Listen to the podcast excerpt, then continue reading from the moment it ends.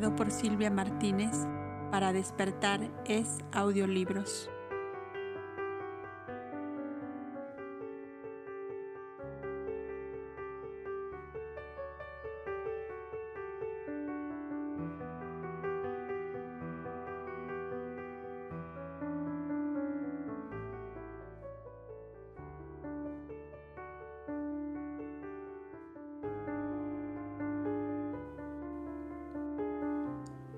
La historia de Moisés.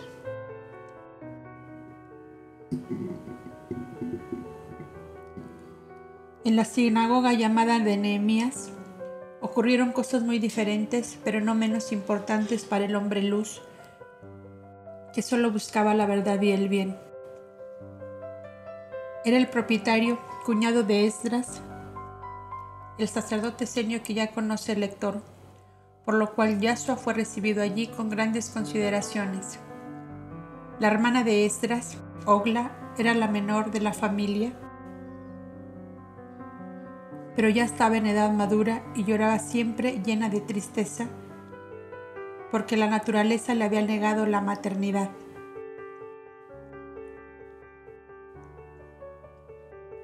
Deseaba tanto ver continuada su vida en un ser de su sangre, un hijo o una hija que cerrase sus ojos al morir y que perpetuase su nombre y su raza. Esdras había vivido en celibato constante y sus otros hermanos habían perecido en los motines populares en los días trágicos de Judas de Galad sin haber dejado hijos. Por su amor a la ley de Moisés, enseñada por Moisés. Este matrimonio sostenía la antigua sinagoga fundada por sus lejanos antepasados y derramaban la piedad de su corazón sobre todos los necesitados que llegaban a su puerta. Mardoqueo y Ogla eran pues justos ante Dios y ante los hombres. A su sinagoga habían llegado, hacía 22 años, tres viajeros de lejanas tierras buscando las profecías de los videntes de Israel sobre el Salvador del mundo que había de nacer. Y habían tomado apuntes de los viejos pergaminos que ellos guardaban como escondidos tesoros de su archivo milenario. Ellos les habían hablado de una misteriosa y diáfana luz que a cada uno le apareció en su lejano país cuando una decepción profunda de todas las filosofías y de todas las ciencias les llevaba a desear la muerte antes de verse envueltos y arrastrados por la vorágine de egoísmo, iniquidad y miseria que ennegrecían toda la tierra. Les aseguraron que había nacido el Salvador, pues que las profecías de Israel estaban de acuerdo con las de todos los inspirados de otras escuelas y de otros países pero Mardoqueo y Ogla no oyeron hablar nada más sobre el particular. Su hermano Esdras les decía siempre, cuando suene la hora del Señor para vosotros, ¿le veréis acaso en vuestra misma casa?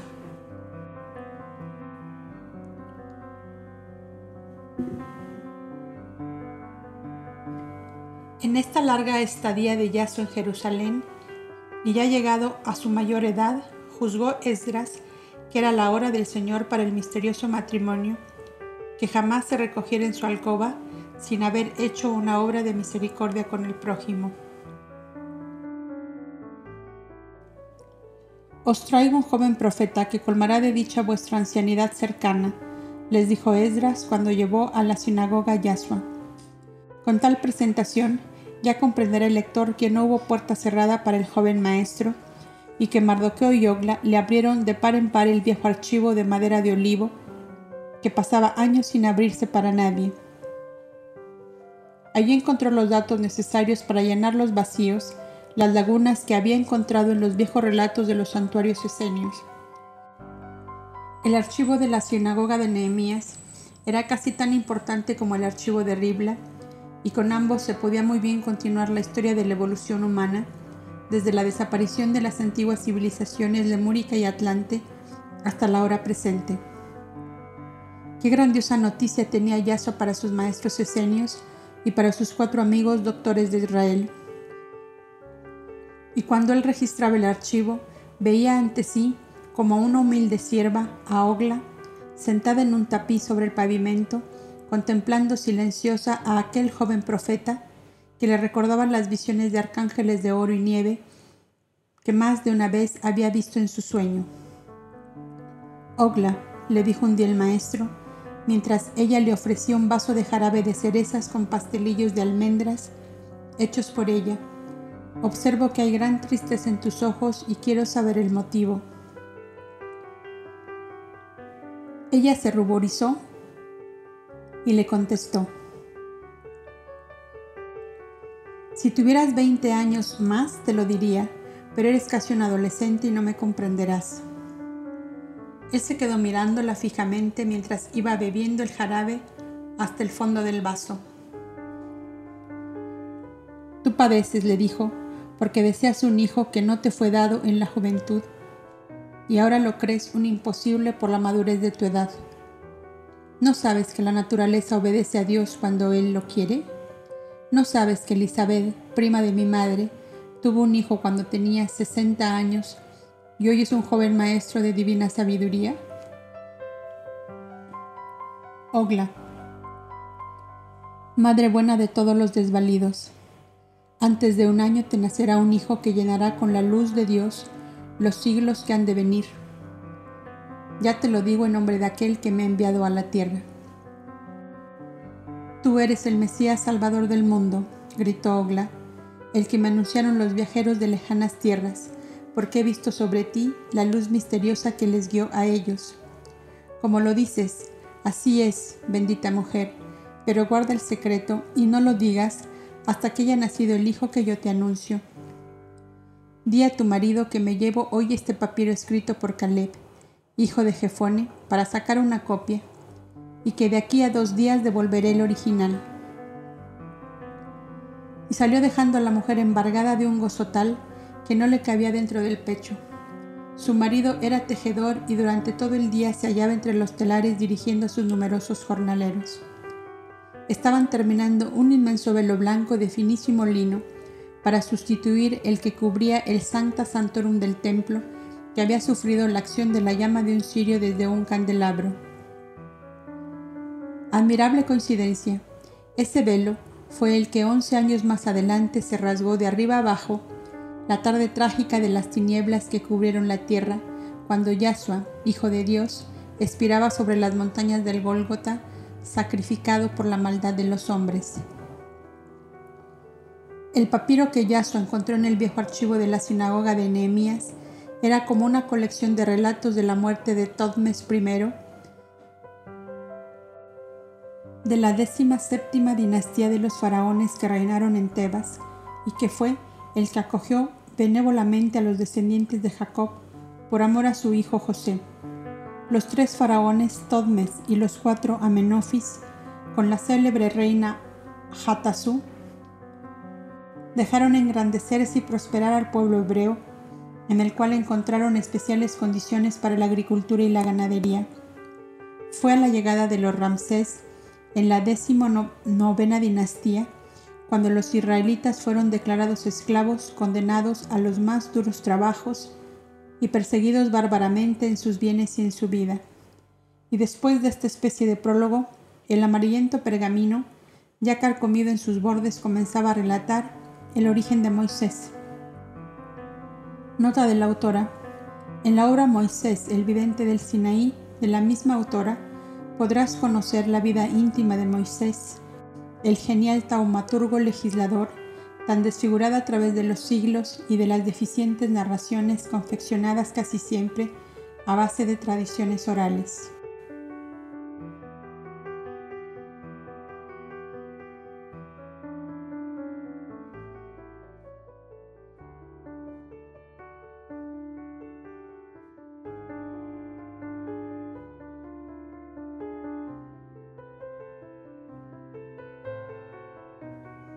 Papiro de Salomón.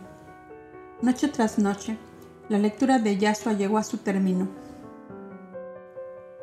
Al mismo tiempo que terminaba la copia del pergamino, por lo cual volvió a la antiquísima sinagoga de Nehemías a devolverlo según había prometido. encontró a Mardoqueo en el archivo con un extranjero ya entrado en años que había llegado de Persépolis en la luna anterior. Se llamaba Zac Batán y era uno de los maestros que había dejado Baltasar al frente de su escuela en Persépolis. El objeto de su viaje era el estudio por el cual se había presentado al Gran Colegio de Jerusalén, donde Gamaliel el Viejo era rector por entonces, y había escuchado en silencio las lecciones de sus sabios doctores. El mundo sideral le atraía sobre todas las cosas, por lo cual se había consagrado plenamente al estudio de los astros en todos sus aspectos, sintiéndose deslumbrado por la magnificencia de sus esplendores y sobre todo por los misteriosos enigmas encerrados en ese infinito azul poblado de globos luminosos, cuyas estupendas leyes quisiera penetrar. Después de haber asistido a muchas lecciones dadas por diferentes maestros, se encontró tan vacío como antes, pues que no oyó nada nuevo, ni que ampliase los conocimientos que ya tenía de antes. Y no se resignaba a tornar a su escuela con la noticia de que en la célebre Jerusalén de Salomón, el más sabio de los reyes de aquel tiempo, no había encontrado nada absolutamente que calmara la sed de más conocimientos. En una de las lecciones escuchadas en el gran colegio, oyó que de paso se hacía referencia a Nehemías, que cinco siglos antes obtuvo de Artajerjes, rey de Persia, permiso para volver a Judea y reedificar la ciudad templo de Jerusalén.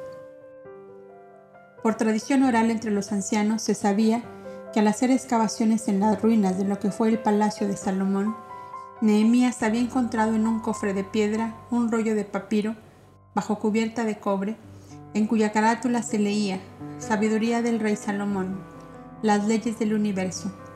Pero nadie podía decir con precisión qué fin tuvo aquel inestimable tesoro, pues el de Nehemías, restaurador de Jerusalén y de su templo, fue encontrado muerto en su lecho sin dejar nada dicho ni nada escrito, como no fuera el relato referente a la reconstrucción de la ciudad y del templo y la nómina de los príncipes sacerdotes y nobles israelitas que ayudaron en dicha reconstrucción.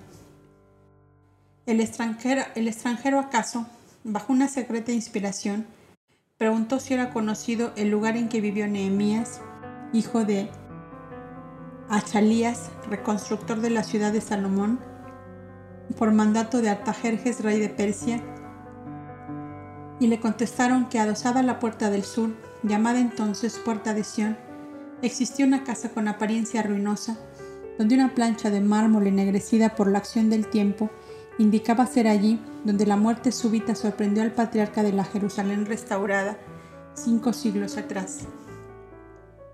De este vago indicio se había valido el extranjero persa Batán para llegar a la sinagoga de Nehemías. Mardoqueo era más hombre de trabajo que de libros, y a decir verdad, Ignoraba él mismo lo que guardaba en su archivo.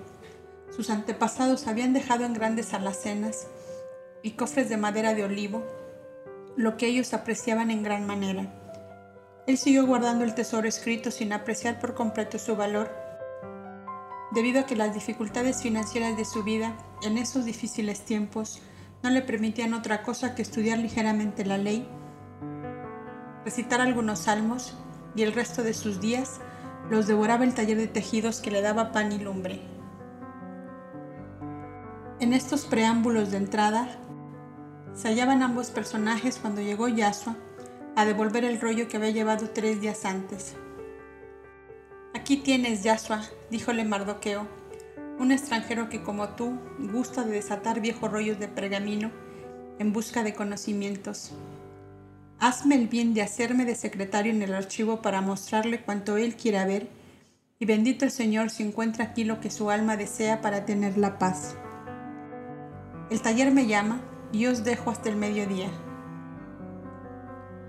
Descuida, Mardoqueo, le contestó Yasua, que yo te reemplazaré lo mejor que pueda. Y comenzó la búsqueda, que a la vez fue organización del archivo, el cual denotaba claramente estar en poder de un hombre que no entendía de letras sino de talleres. Muy en primera línea aparecían los libros llamados de Moisés, con el monumental catafalco de ordenanzas para todos los momentos de la vida de un buen hijo de Israel. Luego los libros de los profetas, Isaías, Ezequiel y Jeremías, que eran siempre los más leídos. Luego los salmos, entre los cuales se encontraba el alma, aquello que necesitaba para las eventualidades dolorosas de la vida o para ponerse en contacto con la divinidad por la oración verbal. Los demás estantes aparecían cerrados y cubiertos de polvo y finas telillas salpicadas de pequeñísimos insectos que iban carcomiendo aquellos librazos monumentales que nadie se tomaba el trabajo de limpiar y menos de leer. El archivo de Ribla, pensaba Yasua, tenía un sacerdote de Homero que conocía hoja por hoja lo que guardaba, pero el archivo de la sinagoga de Nehemías tiene un tejedor por guardián y no puede distraer tiempo de su oneroso trabajo que le da el pan para su mesa. Buen patriarca Nehemías, exclamó de pronto Yasua en alta voz, si este nuestro afán de conocimiento ha de ser para la gloria de la verdad divina y bien de la humanidad, guíanos hacia donde está oculta la sabiduría de Salomón, que este hermano ha venido a buscar desde la lejana Persia. El persa lo miró asombrado y como si una interna voz de llamada le hubiese llegado de lejos. El movimiento involuntario de un cartapacio hizo caer una placa de arcilla de las muchas que había con escrituras cuneiformes, sobre algo que resonó como piedra que se rompe. La plaqueta había caído sobre una lámina de piedra blanca enteramente cubierta de polvo. Era la tapa de un cofre de mármol donde un antiguo arameo se leía Escrituras de Salomón, rey de Israel. La lámina se había partido en dos con gran desconsuelo del extranjero, que se creía culpable de un grave delito en detrimento del archivo de la sinagoga. Nada de aflicciones, amigo mío, le dijo Yasua. Esto es solo la respuesta de Nehemías, siervo del Señor, que ha querido indicarnos dónde está lo que buscáis.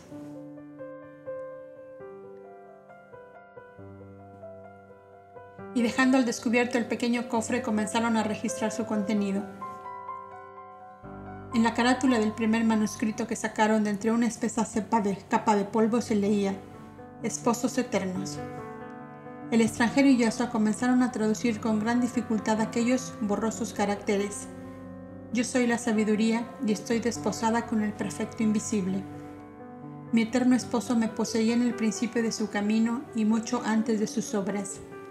Eternamente, Él tuvo el principado, desde mucho antes del sol, las estrellas y la tierra.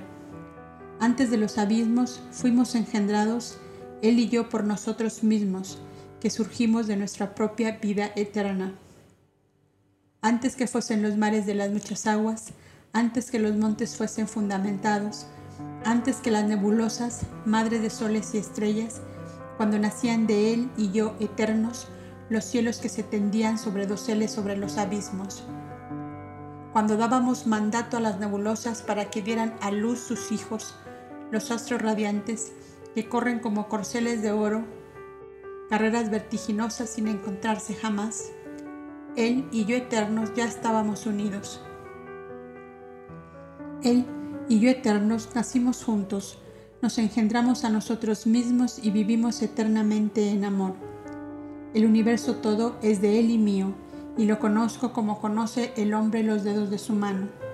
Yo, sabiduría, esposa del Eterno Invisible, amo a los que me aman y me buscan en el albor de su vida, y me buscan hasta el borde del sepulcro. Y mi eterno esposo me permite darme a los que me aman, porque mis velos de luces y de sombras les deslumbran y no pueden herirme, ni dañarme, ni tocarme solo les es permitido verme como a la imagen reflejada en la fuente. Variedad infinita son los soles y estrellas que pueblan los abismos, como variedad infinita son las vidas que pueblan soles y estrellas. De aire, agua, fuego y polvo fueron hechos los mundos en la noche eterna en que dormían los abismos, hasta que el eterno invisible y yo nos engendramos en soberano connubio y fuimos, y nos amamos y esparcimos como racimas de frutos maduros los soles y las estrellas para moradas eternas de los que en las edades futuras debían ser nuestros amadores, nuestros hijos, nuestra continuación, nuestra propia vida prolongada y renovada hasta lo infinito. No hay arriba ni abajo, no hay base ni techumbre, no hay principio ni fin en las obras nacidas de Él y yo eternos. Es lo ilimitado. Vida, fuerza, movimiento, vibración, sonido y silencio, eso solo hay y habrá para siempre jamás. Y todo ello, envuelto, penetrado por el fluido vital de la luz, que es el gran velo de oro que nos cubre entre ambos eternos, que damos vida y más vida a todo cuanto vive, sin que nuestra fuerza de vida se disminuya jamás. Hombre terrestre, como tú fuiste desde tu principio, como eres y como serás, fueron y serán todos los seres que pueblan todos los globos, que rodan como burbujas en los abismos del infinito.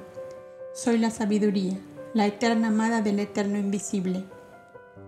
Y Él me permite revelarme a los que me aman y madrugando me buscan. Hombre terrestre, Purifica tu corazón si buscas que yo te ame. Solo el limpio de corazón puede verme. No te encierres en el huevo negro depositado en el pantano, como el cocodrilo que sin moverse espera la presa para devorar. Así es el fanatismo y la soberbia. Él y yo eternos te hemos dado tres alas poderosas, entendimiento, memoria y voluntad. Agítalas en la inmensidad y nos encontrarás y nos amarás y encenderás tu lámpara en nuestra luz y vivirás la verdadera vida que es el conocimiento. Paz y amor para toda la eternidad. Yo, Salomón, hijo de David, fui tomado como se toma un punzón rojo y por invencible fuerza escribí mandatos de Jehová. Sea Él bendecido y glorificado por todos los siglos. El que merezca comprender, que comprenda. El Altísimo lo da todo Bienaventurado el que tiende su mano para recibir y abre su boca para beber. La luz es el cofre de oro que lo encierra todo. Bienaventurado el que acierta a abrirlo y poseer sus tesoros. Es rico y feliz sobre toda la riqueza y toda felicidad. Alabado sea Jehová.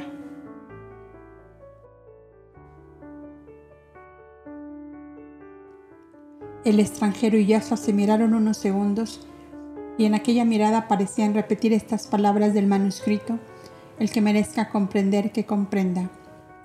Un profeta del antiguo Irán, dijo el extranjero Sakbatan, dejó una escritura semejante a la de Salomón, y cuando sus discípulos quisieron esparcir copias por las grandes escuelas de Susián, Pasagarda y Persépolis, fueron muertos o condenados a perpetuo calabozo. La humanidad aborrece la escritura porque se halla a gusto en la ignorancia. No toda la humanidad, amigo mío, díjole Yasua, porque tú y yo somos parte de la humanidad y andamos hambrientos en busca de sabiduría. El fundador de tu escuela, Baltasar, fue otro buscador incansable de la sabiduría. ¿Le conocías tú? preguntó el presa asombrado. Le vi morir en Tipsa, a orillas del Éufrates, no hace todavía un año mi vida y la suya están enlazadas por un eslabón de oro. Entonces, tú eres el que le fue anunciado por una luz bajada de la cima de un peñasco, gritó Sakbatán sin poder contener. Veo esa luz posada sobre tu frente. Tú lo has dicho, le contestó Yasua, y puesto que eres un discípulo de Baltasar, que él selle tus labios para que se mantengan cerrados hasta que suene la hora. El extranjero cayó de hinojos ante Yahshua diciéndole, Señor, Señor, el mundo está perdido por la ignorancia y dices que mis labios sean sellados. Habla tú, ungido de Dios, y el mundo será salvado por tu palabra. Ya hablaré, Zakbatán, ya hablaré, mas antes debo hacer como el que va a emprender el último viaje, dejar a mis jornaleros la era llena de grano que les sirva para sembrar durante mi ausencia y levantando al presa que lloraba de emoción, se sentaron en dos taburetes frente al archivo, y Yasua le refirió los últimos momentos de Baltasar y el pacto de continuar su obra con los que quedaban, Melchor y Gaspar. Ya caía el sol detrás de las montañas que rodean a Jerusalén, cuando aquellos dos hambrientos de sabiduría, según la expresión de Yasua, se despedían hasta el día siguiente, en que debían encontrarse de nuevo en el cenáculo del palacio de Itamar. El viajero persa había estado a punto de emprender viaje de regreso a su país natal, creyendo que la de Jerusalén de Salomón era estéril y muerta para él, y he aquí que encontraba en ella no solo la sabiduría del rey hebreo, sino el vaso de sabiduría vivo y radiante en la personalidad divina del Verbo de Dios. Y repetía para sí mismo las palabras de la escritura de Salomón. Yo soy la sabiduría y me encuentran los que madrugando me buscan. Yo amo a los que me aman. El Altísimo lo da todo. Bienaventurado el que tiende su mano para recibir y abre su boca para beber. La velada de la noche siguiente se vio aumentada con un concurrente más, el viajero persa que ya conoce el lector. Yasua había traído de la sinagoga de Nehemías el manuscrito de Salomón para que sus amigos, los cuatro doctores de Israel, emitiesen juicio sobre él. Con la escritura de Caleb, hijo de Jefone, sobre el Génesis de Moisés, y con este escrito de Salomón, el Sanedrín tiene motivo de sobra para mandarnos a morir lapidados a todos juntos. Dijo sonriente José de Arimatea, que como, que como mayor fue invitado a hablar primero. Cuidado, cuidado, soy yo la voz tranquilizadora de Noemí. Soy yo aquí el más viejo de todos, dijo Simónides, y aunque no soy ninguna lumbrera en las ciencias, en las ciencias, creo que algo de provecho puedo decir. En este cenáculo iluminado con la presencia de nuestro Rey Salvador, todos los asuntos pueden ser tratados con entera libertad, pero que a ninguno se le pase por la mente la idea de que estas cuestiones crucen el dintel de esa puerta. Qué bien traeríamos a nuestro pueblo muriendo ahora como reptiles aplastados por una docena de piedras y todo por pretender rascar las orejas de los viejos del Sanedrín con estas noticias de Moisés y de Salomón? En verdad, añadió Nicodemos, estos asuntos, si bien para nosotros son una grandiosa revelación, como lo serán asimismo para todos los hombres de estudio, no deben, no deben salir de entre nosotros y mucho menos debe ocuparse de ellos Yahshua en ningún lugar público. Y yo que había pensado pedir la opinión al maestro Samai del gran colegio, dijo Yahshua con mucha tranquilidad. El viejo Samai, dijo Nicolás de Damasco, es un hombre de gran talento y apreciaría estos escritos en todo lo que ellos valen. Pero es de los que piensan que a las turbas no se les pueden hacer entrever cosas que son incapaces de comprender. Gamaliel no había omitido su opinión hasta ese momento y dijo de pronto, Tengo una idea que someto a la decisión de todos.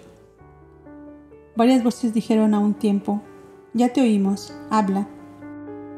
Pienso que saquemos unas 20 copias de ambos documentos sin expresar en, ninguna forma cómo han sido descubiertos, para no comprometer la sinagoga de Nehemías, y que, sin decir palabra las vayamos dejando entre los libros de apuntes de cada alumno del gran colegio, guarden su pupitre.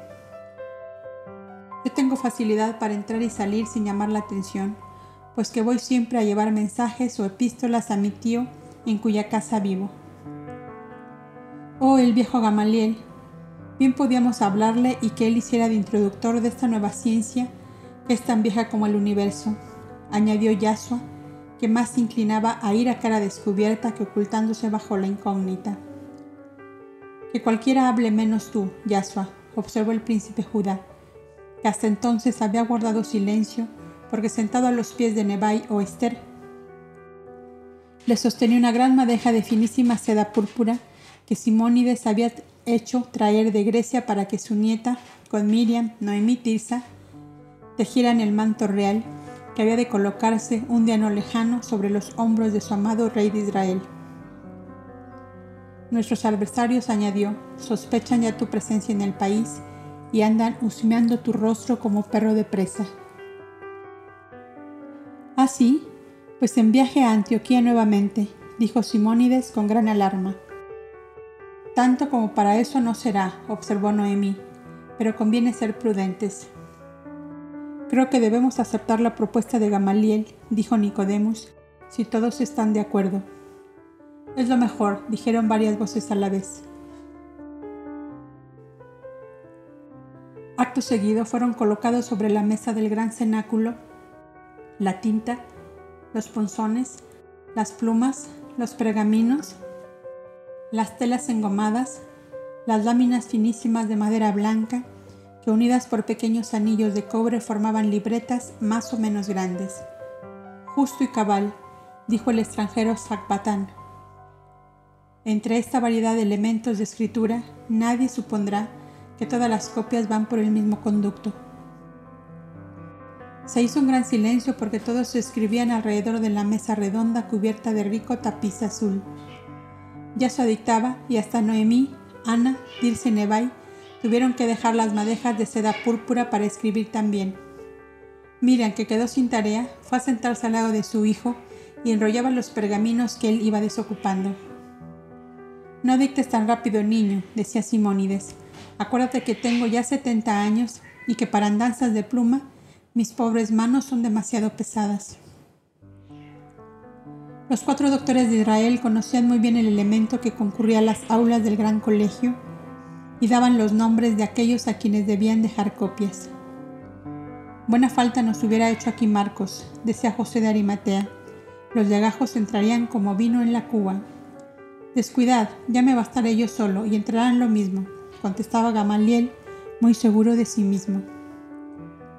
Tres días después había un revuelco en el gran colegio que volvía locos a los viejos maestros. Qué genio maléfico anduvo por nuestros claustros derramando ponzuña de aspi, refunfuñaba el viejo Gamaliel, al cual hacían coro Sami, Simeón y Anás, el que había sido sumo sacerdote y que era conceptuado como una autoridad en ese tiempo. Esto es una espada de dos filos en las manos de mancebos inexpertos que nada bueno harán con estas ciencias tan audaces como para volver loco al más juicioso, decía Nas, como pronunciando una sentencia capital. O entregan aquí todas esas copias o quedan expulsados del gran colegio, arguyó el viejo rector. Gamaliel el joven escuchaba la diatriba de los viejos maestros desde la antesala de la rectoría, donde aparenteaba hojear viejos textos, preparando su clase de historia natural para esa misma tarde. Los alumnos, favorecidos con las copias que nadie sabía cómo entraron al gran establecimiento docente de Jerusalén, se habían retirado a sus casas y solo uno de ellos, temeroso de lo que pudiera ocurrir, había entregado su rollo en la rectoría, o mejor dicho, este fue el intérprete de todos a fin de que los viejos maestros tuviesen un ejemplar y se pusieran frente a frente con hechos realizados hacia 15 y 10 siglos respectivamente. Los alumnos sabían que serían amenazados con la expulsión y puestos de acuerdo, sacaron algunas copias de ambos documentos y dócilmente entregaron en la rectoría las copias que les habían sido colocadas en sus pupitres.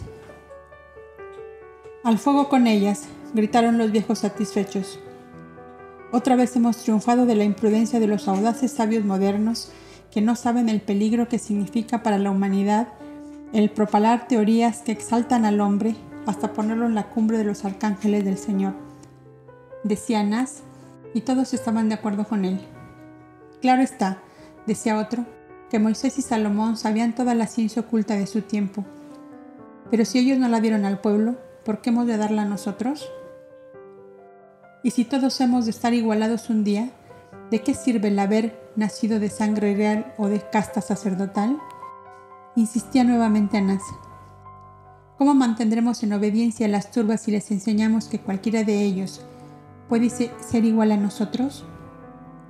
Añadía Simeón, cuyos antepasados tenían un blasón nobiliario que llegaba hasta el rey Josapat, hijo del justo rey Asa y de Azuba, su primera esposa. Su genealogía no tenía interrupciones ni injertos ni añadidos, por lo cual solía decir con orgullo, si Jehová ha de elegir una sangre limpia y una progenie ilustre para hacer encarnar su verbo, creo que mi casa será elegida. Con siete hijos y dieciséis nietos, sobran nidos de pluma y sedas para el pájaro azul. Pocos días después, el extranjero persa emprendía viaje para su lejano país, llevando en su equipaje cuanto sus nuevos amigos de Jerusalén le obsequiaron en pergaminos con copias del archivo de Ribla, del hipogeo de Misraim perdido bajo las arenas del Valle de las Pirámides y últimamente lo encontrado en la sinagoga de Nehemías. Algo de más grande y eterno se llevaba Zagbatán en el fondo de su corazón, la imagen radiante de Yahshua, Hijo de Dios, al que encontraba inesperadamente entre los polvorientos legajos de una olvidada sinagoga de Jerusalén. Las escuelas de Baltasar en Susián, Persépolis y Pasagarda, donde aún flotaba el pensar y sentir del viejo maestro, como resplandores de antorcha, se verían enriquecidas con nuevos tesoros de sabiduría que venían a dar consistencia de realidad a las hipótesis y teorías sustentadas por él.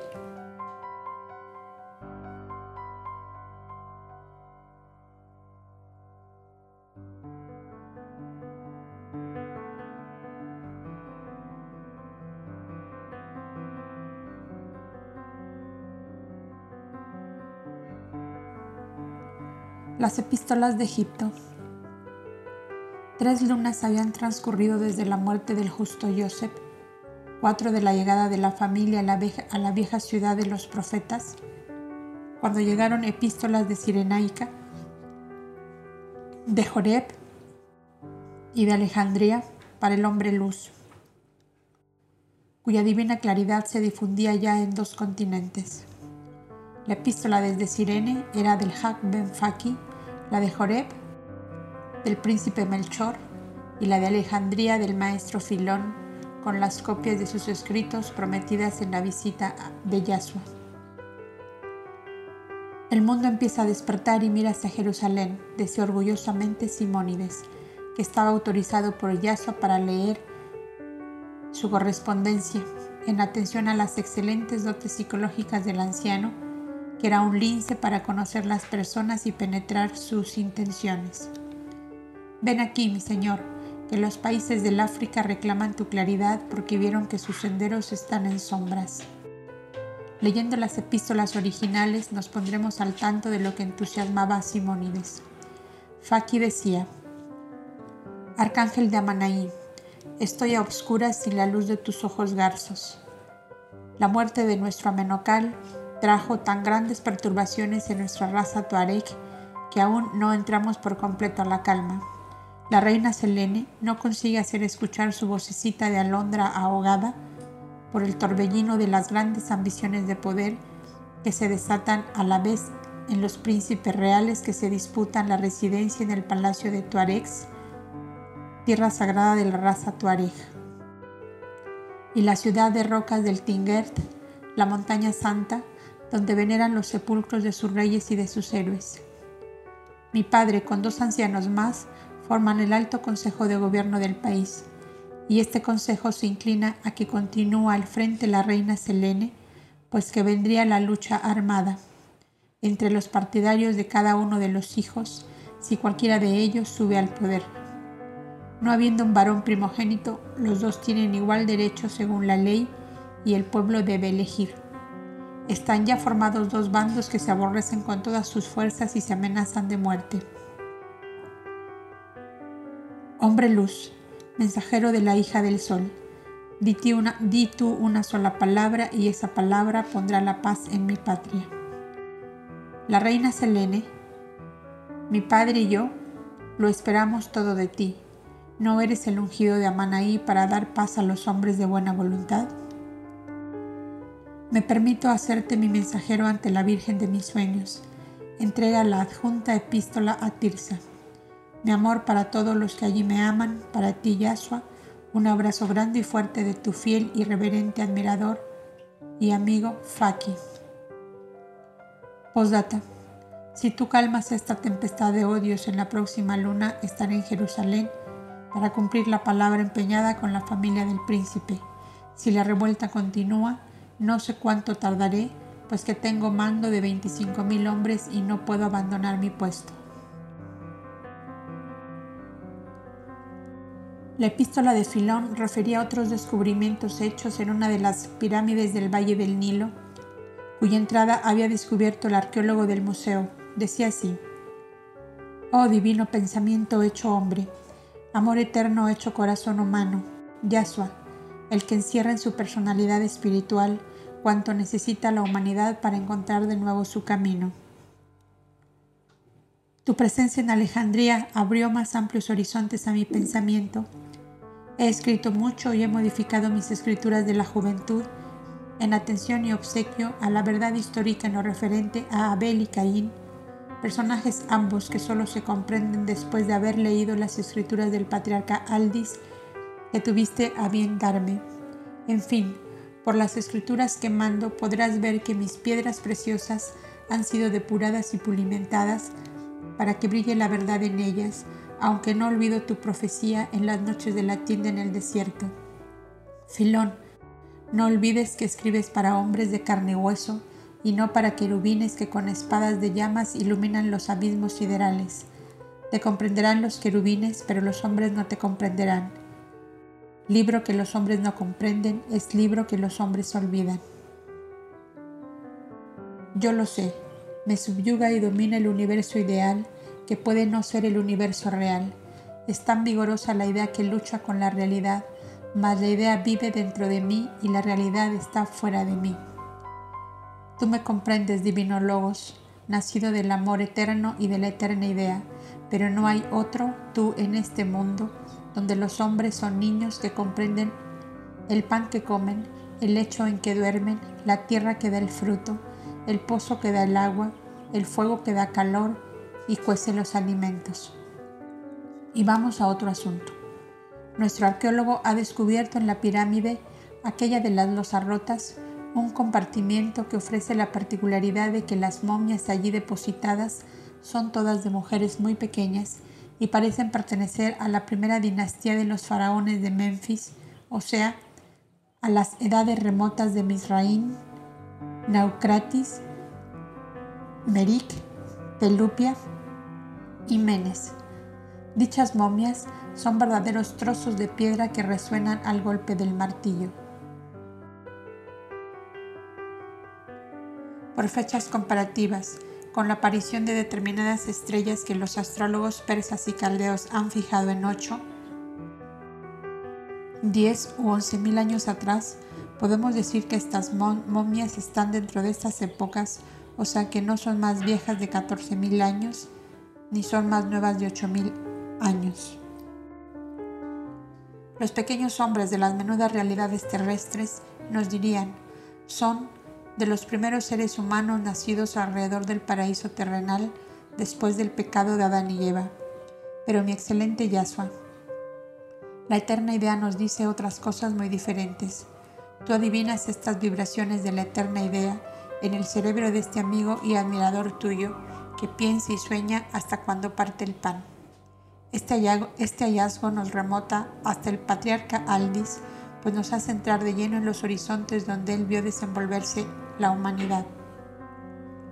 Cuando hayamos logrado traducir las figuras y signos que aparecen en los sarcófagos, podría hacerte la relación exacta de lo que aparezca como verdadero o posible en el secreto de la muerte y de los siglos.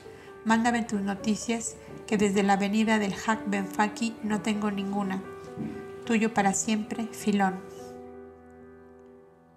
Lleva mi envío para ti, mi hermano Alejandro, que será nombrado a la barca de Egipto por el gobierno romano y que de Gaza sigue viaje a Pusol, llamado por el ministro favorito del César. No sé si de esto saldrá la vida o la muerte, el bien o el mal. Nada es seguro en estos calamitosos tiempos de bárbara autocracia. Andrés de Nicópolis, hermano de Nicodemus, tu íntimo, le recibe en el puerto de Gaza y se encarga de hacer llegar esto a tu mano. Afectos míos a tus buenos amigos.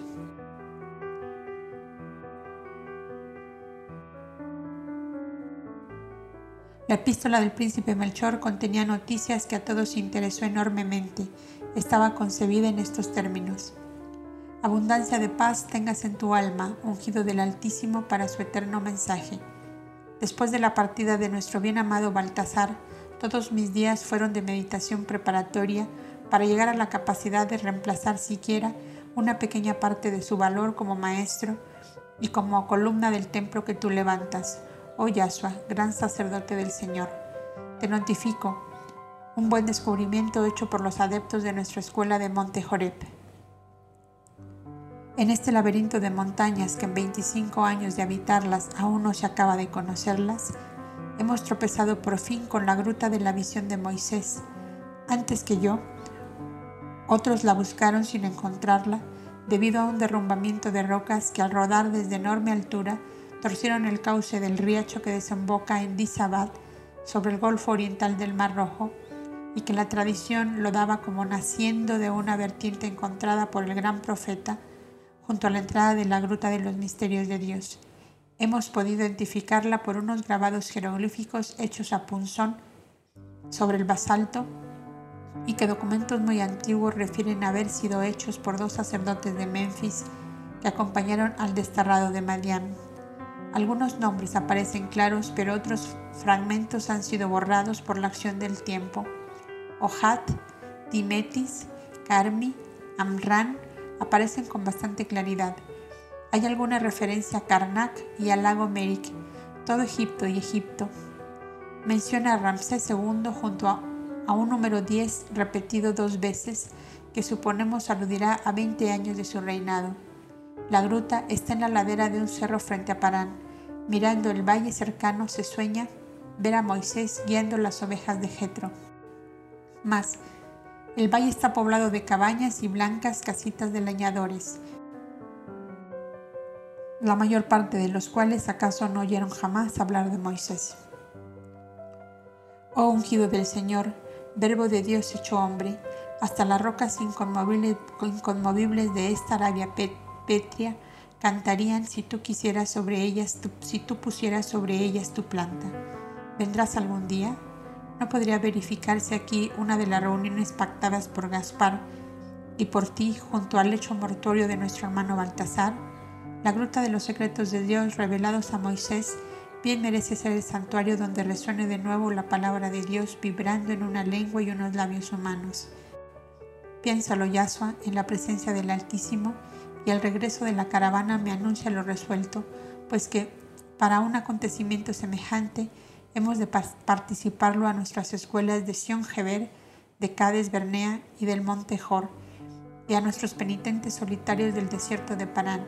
Entre todos no son muchos, pero podrías contar con cuatro centenas y algo más de buenos apóstoles de tu enseñanza. Otra de las reuniones podrá realizarse en la ribera oriental del Golfo Pérsico, donde reside Gaspar, con la más antigua de las escuelas sostenidas por él. ¿Dirás que pretendo dividirte en retazos?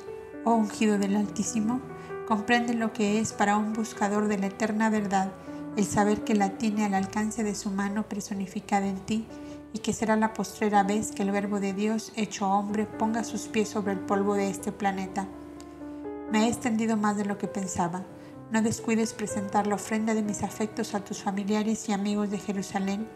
Y para ti, Yahshua, esta sola palabra, te amo por encima de todas las cosas de la tierra, siervo del Señor y tuyo, Melchor de Heliópolis.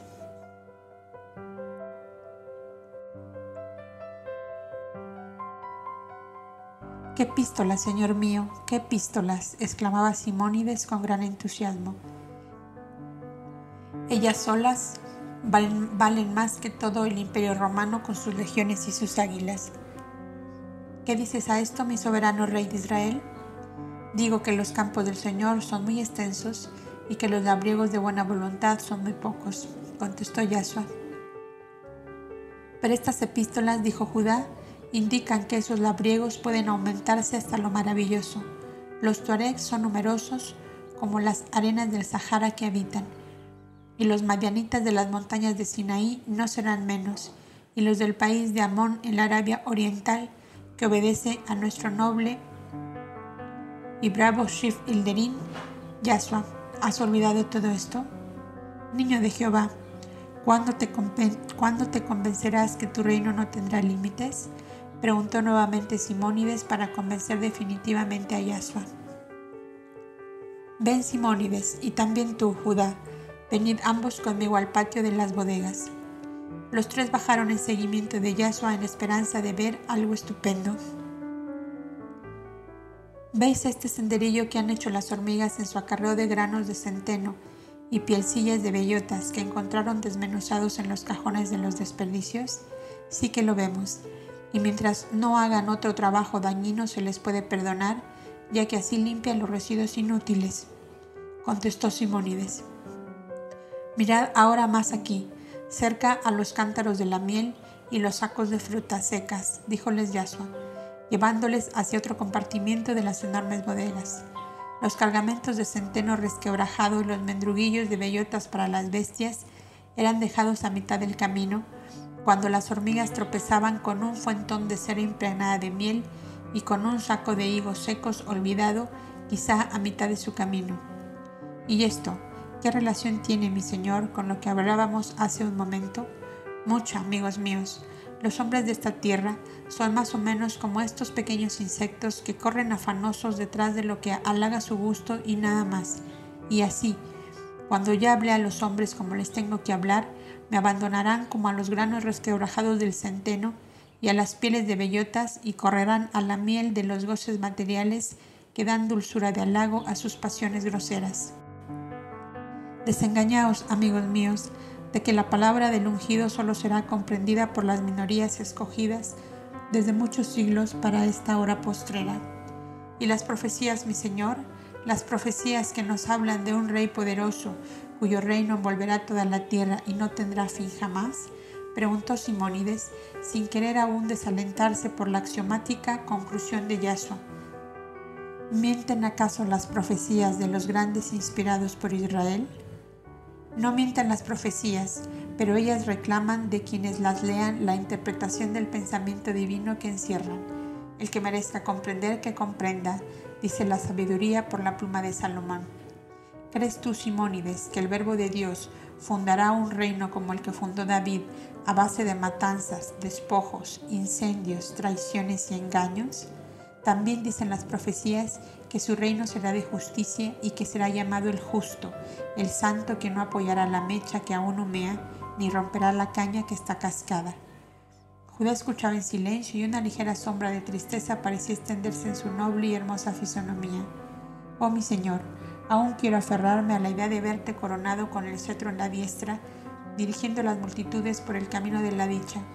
No eches, mi Señor, tierra de muerte en mis ojos antes de que sea mi hora no mates mi ilusión única a los 70 años de mi azarosa vida, oh Señor. Bien, bien Simónides, perdona si te he causado pesar con mi, hablar diferente de tus nobles pensamientos. Dijo Yahshua con filial ternura, pasando su mano por la blanca cabeza del anciano. Esperemos la hora en que la divina sabiduría nos hable y merezcamos comprenderla. La voz de Esther, que desde el descanso de la última escalera les llamaba la comida de mediodía, terminó esta conversación, a la cual Yasua daba un giro diferente, convencido de que aún no era la hora de que el buen anciano y Judá le comprendieran.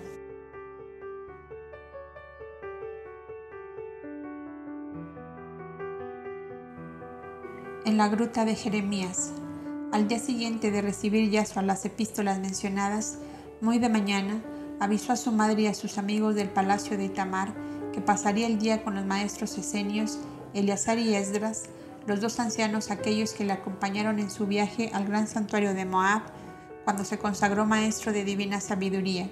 Les anunció que volvería muy entrada la noche y que no pasasen cuidado alguno por él. Y como notara en su madre y en Ana cierta inquietud, les dijo que necesitaba consultar con ellos la contestación que debía dar a la epístola de Faki.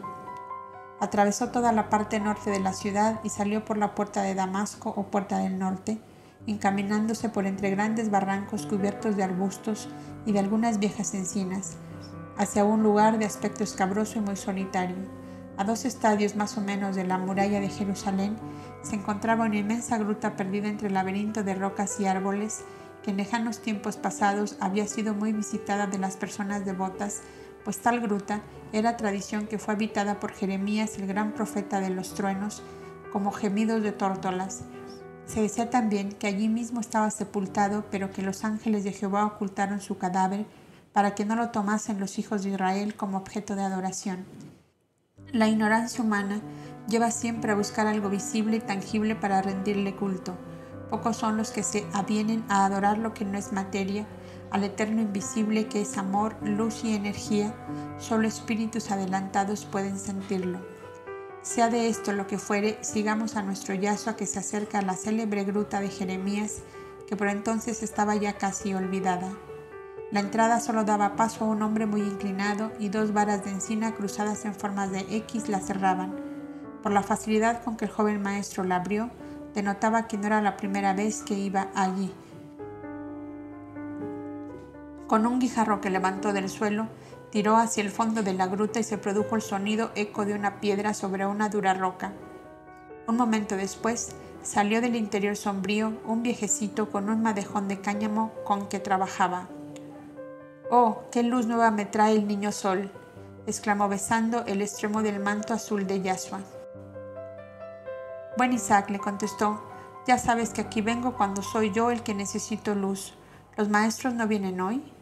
Hasta ahora no llegaron, pero si lo necesitas con urgencia, ya sabes que yo puedo mandarles aviso, contestó el viejecito, haciendo entrar a Yasu a través de una abertura que disimulaba un gran pilón de trozos de leña y gavillas de paja amontonadas allí descuidadamente. Era aquello una holgada habitación iluminada por una abertura de las rocas en la parte superior. En el pavimento y alrededor del recinto se veían estrados rústicos hechos de troncos de árboles y cubiertos de blancas pieles de oveja. Frente a los estrados se veían tres o cuatro pequeñas mesas de una rusticidad igual que todo el mobiliario que allí aparecía. hazme el obsequio de avisarles que les espero aquí para un trabajo importante que tenemos que hacer, dijo Yasua, tendiéndose en uno de aquellos estrados, pues que la andanza por los escabrosos barrancos hasta llegar a la gruta le había de verdad fatigado. Sintió que el viejecito salía hacia afuera y daba fuertes silbidos, por lo cual comprendió que llamaba a alguien. Ya salió el mensajero, dijo entrando de nuevo. Por lo visto, buen Isaac, te permites el lujo de tener un criado a tu disposición, le dijo bromeando el joven maestro. Mis nietos trabajan en la cantera vecina y cuando los necesito les llamo. Son ellos los que duermen en estos estrados cuando hay trabajo por aquí pero ellos no saben del otro recinto interior donde solo entran los maestros y algún extranjero ilustre, conocido de ellos y traídos por ellos. Ya era pasada la mitad de la mañana cuando llegaron Eleazar y Esdras, vestidos como dos labriegos montados en sus asnos, así y todo demostrando estar bastante fatigados. ¿Qué te trae la gruta de Jeremías, niño de Dios? Le preguntó de inmediato Esdras, encaminándose a la oculta portecita de piedra que daba paso al recinto más interior.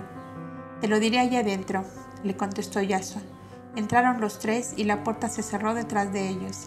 Era aquello como un pequeño oratorio que a la vez se parecía mucho a un panteón sepulcral. Sobre la roca pulimentada en forma de un cuadrado de tres pies de alto por tres de ancho, se leía en arameo. Aquí recibió la luz divina el profeta Jeremías Aquí resguardó su vida cuando se vio perseguido por declarar la verdad a los poderosos y aquí entregó su alma a Dios cuando Él lo llamó. En plaquetas de madera blanca elevadas en los muros se leían frases del santo profeta, sacerdote del Señor, bueno es Jehová para los que en Él esperan y el alma que le busca. El Señor no abandona para siempre. Invoqué tu nombre, oh Jehová, desde mi cárcel profunda, y oíste mi voz y te acercaste para decirme, no temas. Hay del que edifica su casa y no en justicia, sirviéndose de su prójimo sin darle el precio de su trabajo. Toma como tuya la causa del afligido y del abandonado y entonces obras el bien. Cuando los tres estuvieron cómodamente sentados sobre los bancos cubiertos de, esparto y pieles de oveja, Yasua sacó de entre su túnica la epístola de Faki y la dio a leer a los ancianos. Tú quieres pacificar la tormenta de odios y de ambiciones que rugen en el lejano Sahara, ¿verdad? preguntó Esdras, mirando con escrutadores ojos a Yasua sentado junto a él. Justamente, contestó éste, y espero que mi Padre, que es amor, poder y energía, no me negará la fuerza necesaria para realizar mi deseo desde aquí. El alma del hombre no es soplo divino que va y viene llevando el bien a todo cuanto toca. Y no podremos hacer esto nosotros que hemos recibido el don divino de dar paz y amor a los que no lo tienen. ¿Qué queréis de nosotros, oh ungido del Eterno, dueño y Señor de todas las cosas? preguntó a su vez Eleazar. Que me ayudéis con vuestro pensamiento de amor y vigiléis mi materia para transportarme al palacio de rocas de Tuarex en pleno desierto de Sahara y hacerme sentir de los hijos de Amenocal, de la reina Selene y de sus ministros y jefes guerreros ¿Lo creéis justo y bueno? y al hacer esta pregunta, Yasua se sometió humildemente al precepto de la ley esenia que decía, aunque seas un maestro de sabiduría, somete tu juicio al juicio de los ancianos que vivieron y sufrieron más que tú, y el Altísimo te hablará por su boca. Es justo y bueno evitar la desolación de una guerra que destruirá muchas vidas y causará inmensos males, peores acaso que la muerte, dijo Esdras. Es justo y bueno, añadió Eleazar, quitar la angustia del corazón de las madres, de las hijas, de las esposas, y devolver la paz y la alegría a todo un pueblo que será la víctima de las ambiciones de esos príncipes ciegos que no reciben la luz divina por la maldad de su corazón. Entonces, que el poder divino sea con nosotros y que me presten su concurso las inteligencias guías de la raza Tuareg, dijo con solemnidad Yahshua, entregándose a la concentración mental. Un profundo silencio se hizo en la gruta de Jeremías y algo así como un soplo de divinidad comenzó a extenderse en aquel ambiente impregnado de olor a incienso, mirra y flores de heno que se quemaban allí con frecuencia. La amarillenta luz de tres cirios que daba opaca claridad al recinto seguía parpadeando con este tuene temblor que hace movibles todas las cosas, y entró en un profundo sueño hipnótico. Era poco antes del mediodía y un dorado sol de otoño tendía velos de oro sobre montañas, valles y desiertos. Lector amigo, según la palabra del joven maestro, el alma del hombre es soplo divino que va y viene llevando el bien a todo cuanto toca.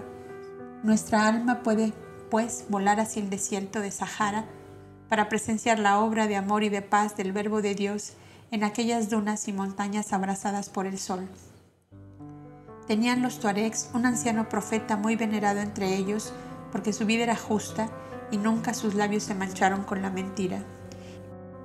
Y la misma mañana que Yasua se encaminaba a la gruta de Jeremías, se presentó a la reina Selene, que lloraba en gran desconsuelo la desgracia que amenazaba a su país con la muerte de su esposo.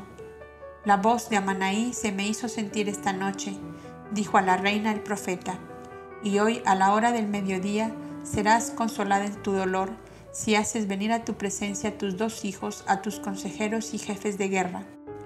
¿Qué debo decirles? preguntó la reina Selene. Ellos serán los que te dirán a ti. Hemos comprendido cuál es el verdadero camino de la paz y de la dicha para nuestro pueblo. Que Amanaí sea miel en tu boca, le contestó la reina según la frase habitual usada por ellos.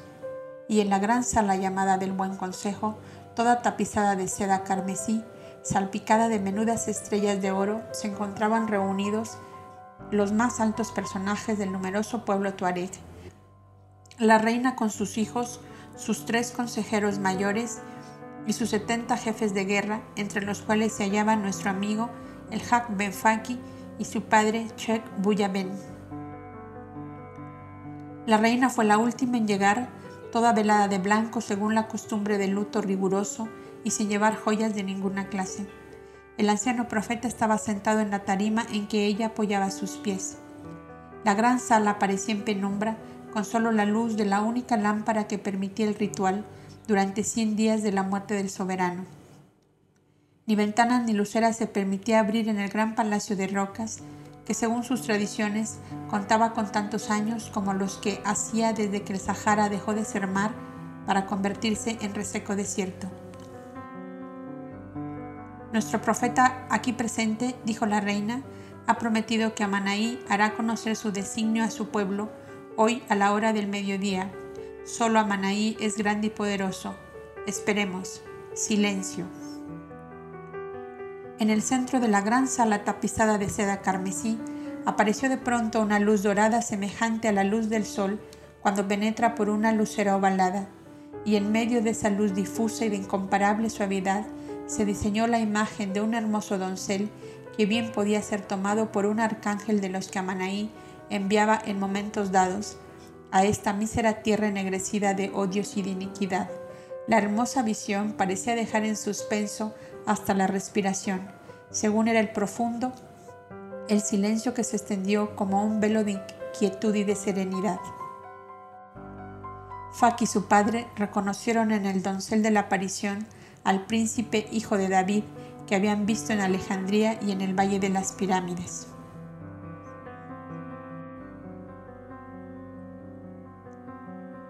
Yasua, el de los ojos garzos que derraman luz de amor, pensaba Faki mientras absorbía en su fija mirada la suavísima claridad de la visión amada. La reina levantó sus velos y aquellos divinos ojos se entraron en su alma como un bálsamo de consuelo y de piedad infinita. Cada uno de los presentes oyó en lo profundo de sí mismo una voz extraterrestre que decía, Esta es la hora de la justicia, del amor y de la paz. El Altísimo da a cada cual lo que le pertenece. A la piedad de la reina Selene, con piedad y amor, Dios le responde. Tú eres y serás la madre de tu pueblo, que de ti aprenderá la grandeza del deber cumplido. Tus hijos no verán la luz del sol hasta que hayan abandonado sus ambiciones de poder y de dominio que han llevado al país al borde de un abismo, la guerra entre hermanos. Selene, mujer de la misericordia y del amor. El Altísimo ha secado tu llanto y derrama la dulzura de la paz sobre ti, porque oíste la voz divina que clamaba, Gloria a Dios en la inmensidad de los cielos y paz en la tierra a los hombres de buena voluntad. Los hombres sobrecogidos de pavor, de pavor se habían postrado en tierra porque aquella íntima voz que les hablaba dentro de sí mismos y aquella vivísima luz de oro llenaba su corazón de zozobra. Jamás vieron nada semejante y recordaban las viejas leyendas y tradiciones que sus remotos antepasados habían recogido de los emigrados atlantes refugiados en las costas montañosas de la Mauritania. Es el mensajero de la hija del sol, decían otros, que ha conseguido de Amanaí misericordia para este pueblo próximo a tomar las armas y despedazarse entre hermanos. La reina, había bajado de su estrado y besaba la tierra en que parecía estar detenida la áurea visión, que se fue esfumando lentamente como esas nubecillas de oro que se forman en el inmenso azul cuando se une el sol en el ocaso. Faki acercó a Selene para levantarla y volverla a su estrado. Aprovechó el momento para decirle a media voz: Es la aparición del príncipe de David, ungido de Amanaí, para salvar al mundo de la dominación romana es aquel que visitó Alejandría, del cual te dijimos mi padre y yo que traía el mensaje de Amanaí y de, nuestra hija del sol. Ya le has conocido, oh mi reina, y su palabra ha sido para ti como un vaso de miel.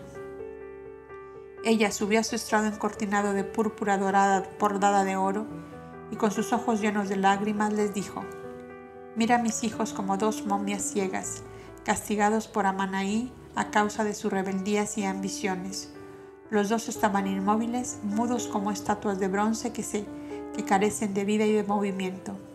Cuando Faki se acercó al mayor y le puso una mano en el hombro, se estremeció todo y dijo con alterada voz, Quien quiera que seas, mátame de un golpe porque prefiero la muerte a la vida sin luz.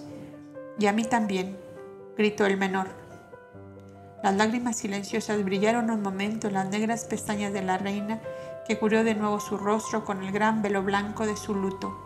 El anciano profeta se acercó a los ciegos y les dijo, Vuestra ambición y orgullo os trajo este tremendo castigo que podéis levantar cuando transforméis vuestro corazón en un vaso de justicia y de equidad para todos.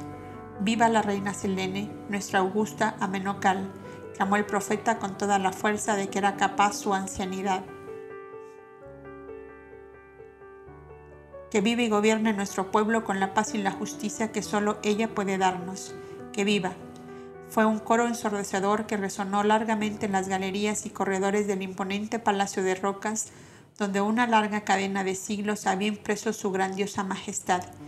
Y volviendo, lector amigo, a la humilde y desmantelada gruta de Jeremías, a dos estadios de los muros de Jerusalén, vemos a Yahshua que se despierta, y ve que Eleazar le acerca una escudilla de barro con vino caliente y miel.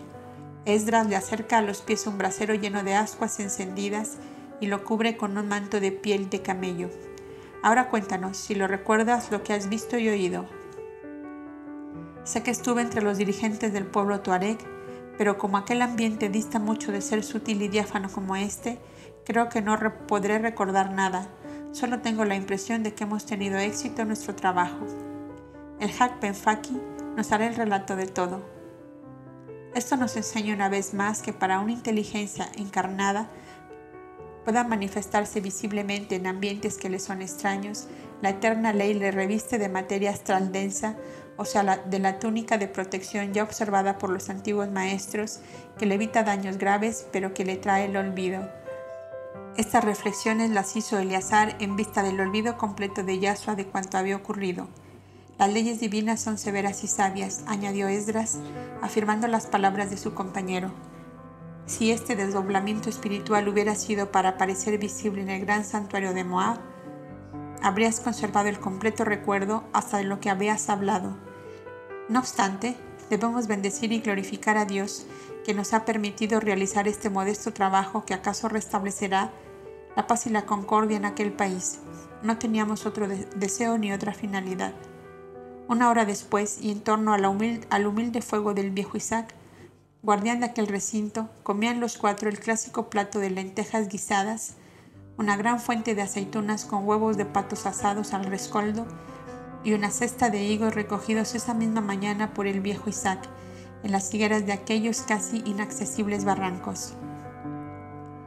Antes del caer de la tarde, ambos ancianos y Yasua entraron a la vieja ciudad de los reyes por la gran puerta del norte, la misma por donde 22 años atrás entraban en sus grandes camellos blancos los tres viajeros venidos de lejanos países a rendir homenaje al gran rey que había nacido.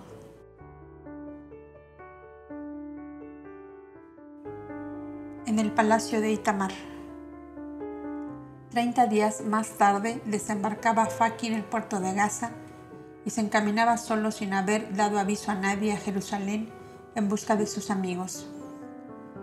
Imposible es describir fielmente la explosión de alegría que causó su llegada el joven príncipe africano comprendió entonces que eran sinceros y profundos los afectos que se había conquistado en la tierra de Yasua.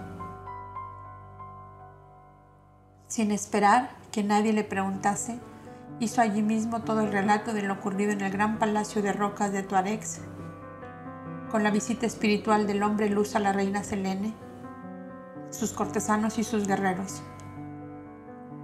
¿Está allí todo en paz?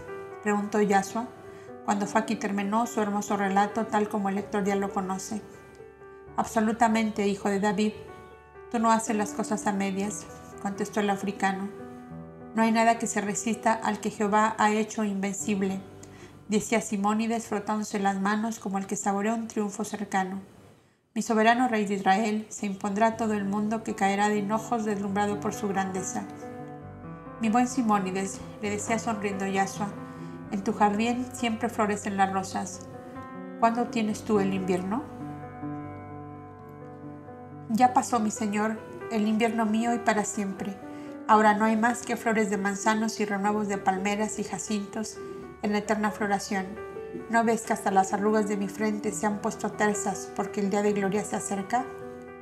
Padre, le dijo riendo Sabat, su hija, solo falta que pienses en otras nupcias junto con las de tu nieta. Un coro de alegres risas contestó al chiste de Sabad. Ah, eso sí que no lo verá la luz del sol. Mi Raquel es de aquellas mujeres que no pueden sustituirse jamás, ella sola y para siempre. Pocos días después se celebraba silenciosamente en el palacio de Itamar la triple boda que no fue presenciada sino por los familiares y los íntimos en atención y memoria a los amados muertos que podían contarse en las familias de las tres parejas.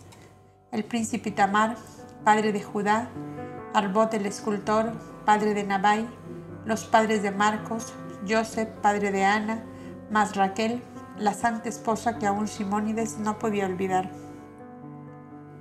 Aquellas felices nupcias bendecidas por el Hijo de Dios no podían menos que traer paz, dicha y alegría para todos las almas de los justos se buscan y se encuentran cuando una alianza de ley las acerca unas a las otras. En las uniones de amor, el amor es la más grande y duradera compensación. La muerte del anciano Joseph había llenado de, tristeza el alma de Miriam, que en 23 años de convivencia bajo la plácida serenidad del cielo Galileo, en aquel delicioso huerto poblado de pájaros, de flores y de frutos, llegó a tal unificación con su anciano compañero que parecíale haberse desgarrado su vida o que había quedado como suspensa en el vacío. Su alma cándida y buena se replegó toda alrededor de Yahshua en el cual encontraba la única compensación de los amados desaparecidos. Ahora, otro de sus más tiernos afectos, Ana, se desprendía de sus brazos maternales para seguir a Marcos, el amante esposo que la había elegido como compañera de su vida. De acuerdo con Yahshua, había impartido órdenes a su hermano Jaime de vender todo el mobiliario del taller de Joseph en Nazaret y dar en arriendo la finca a unos parientes suyos que teniendo entre ellos muchos hijos varones podían obtener buenas utilidades con el cultivo de la tierra. Dejaré pasar varios años, decía ella, para que el ruido de los pasos de Joseph se haya perdido y que sus voces de mando a sus jornaleros hayan volado con el viento, y entonces puede ser que regrese a Nazaret. ¿Qué haría yo tan sola en aquella casa grande? Demasiado comprendo que no deberé entorpecer los caminos de Yahshua, que si ha traído la misión de enseñar la ley a los hombres, no podrá permanecer constantemente a mi lado. También quedo yo sola en esta inmensa casa llena de recuerdos, decía Noemí, Tirsa y Judá casados ya son avecillas libres que pueden dejar el nido paterno cuando su vida lo reclame. Te equivocas, madre, le contestó Judá, porque Esther y yo hacemos aquí nuestro nido. Y yo, dijo Faki, llevaré por una breve temporada en primavera a Tirsa para hacerla conocer de mi soberana y de mi padre, y volveremos aquí, porque el clima ardiente de mis montañas la quemaría viva. Te quejabas, amada mía, sin contar para nada con el amor que te rodea, le decía Simónides, porque yo, tu administrador eterno, en tu casa he de residir, y yo tengo a mi lado a Sabad, mi hija, para cuidar mi vejez. Además, ¿no has pensado, ama mía, que el Altísimo Dios de Israel multiplicó los bienes de mi amo, el príncipe Itamar, en mis manos, para establecer con ellos el reino de Israel que se avecina? ¿Y cuál será su palacio sino este desde el cual se puede mirar las cúpulas del templo? Y todo cuanto tiene de grande y bello la ciudad santa? Pero mi buen Simónides, decía rindo Yasua, tú quieres hacer del palacio de Itamar un refugio solitarios. ¿Cómo es eso? Como lo oyes, mi señor, el palacio de mi soberano rey de Israel será este, y no puede ser más que este, que el Altísimo ha arrancado milagrosamente de las arpas romanas para devolverlo a su verdadero dueño. Aquí reside el generalísimo de los ejércitos defensores de la verdad y la justicia. Aquí reside el que hace producir el ciento por uno a los bienes con que el, rey hará la felicidad de su pueblo. ¿Dónde pues residirá el soberano sino aquí? Muy bien, Simónides, muy bien, exclamaron Judá y Faki.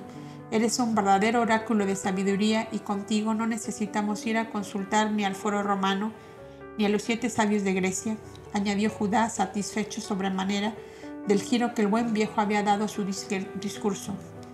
Miriam y Noemí sonreían con esa apacible sonrisa de las mujeres ya maduras por la edad y por el sufrimiento. Quedó pues resuelto que el suntuoso, cuanto severo palacio de Itamar sería la morada de Yasu y de su madre viuda mientras permanecieran en Jerusalén. Desde los años 23 al 25 de la edad de Yahshua, se dedicó por entero a combatir una naciente idolatría de su persona, que tomó gran incremento en algunos de los países a donde llegó la noticia de sus obras tenidas por milagrosas por todos aquellos que ignoraban las fuerzas ocultas en la naturaleza y sobre las cuales puede ejercer acción el espíritu humano, debidamente cultivado con fines nobles y desinteresados. No había sido bastante el exigir estricto secreto a los que vieron de cerca sus grandes obras benéficas sobre enfermos incurables o sobre acontecimientos de imposible solución dentro de los medios puramente humanos y conocidos del vulgo. En Jerusalén tuvo a la noticia de que en Alejandría, en el más grandioso de sus templos, el Serapeum, construido por Ptolomeo I para inmortalizar su nombre, se había colocado sobre un pedestal de mármol una efigie de alabastro de exacto parecido a su fisonomía, con idéntica vestidura y debajo del cual se había puesto este grabado, Horus, hijo de Isis, nuevamente bajado a la tierra para salvar a los hombres del dolor y de la muerte. Es Horus, Horus Yasua, mata a la lepra, da vista a los ciegos, hace andar a los paralíticos y el aire, el agua y el fuego le obedecen. Es nuestro Dios Horus que está de nuevo en la tierra para recibir la adoración de los hombres en un arrabal de Antioquía, en una espaciosa gruta de un cerro procedente del monte Sulpio, en cuyas cercanías existía una antigua colonia persa, se había inaugurado una especie de templo a Hormuz, antigua divinidad del Irán. El genio de Zoroastro simbolizó con el fuego en llamas a fin de desmaterializar la idea de Dios. En dicha gruta se habían hecho dos altares, el uno para la llama eterna, símbolo de Hormuz, el supremo dios de los persas. Allí ardía permanentemente una lámpara de aceite que no se apagaba nunca. En el otro se había colocado una efigie de Yasua de pie sobre el cuerpo enroscado de una serpiente que representaba al espíritu del mal llamado Arrimán. Un grabado en caracteres rojos decía Mitra, el primer genio auxiliar de Hormuz encarnado de nuevo para aplastar a Arrimán, enemigo del hombre. Se le conoce por Yasua de Nazaret y es el vencedor de todos los males de la tierra.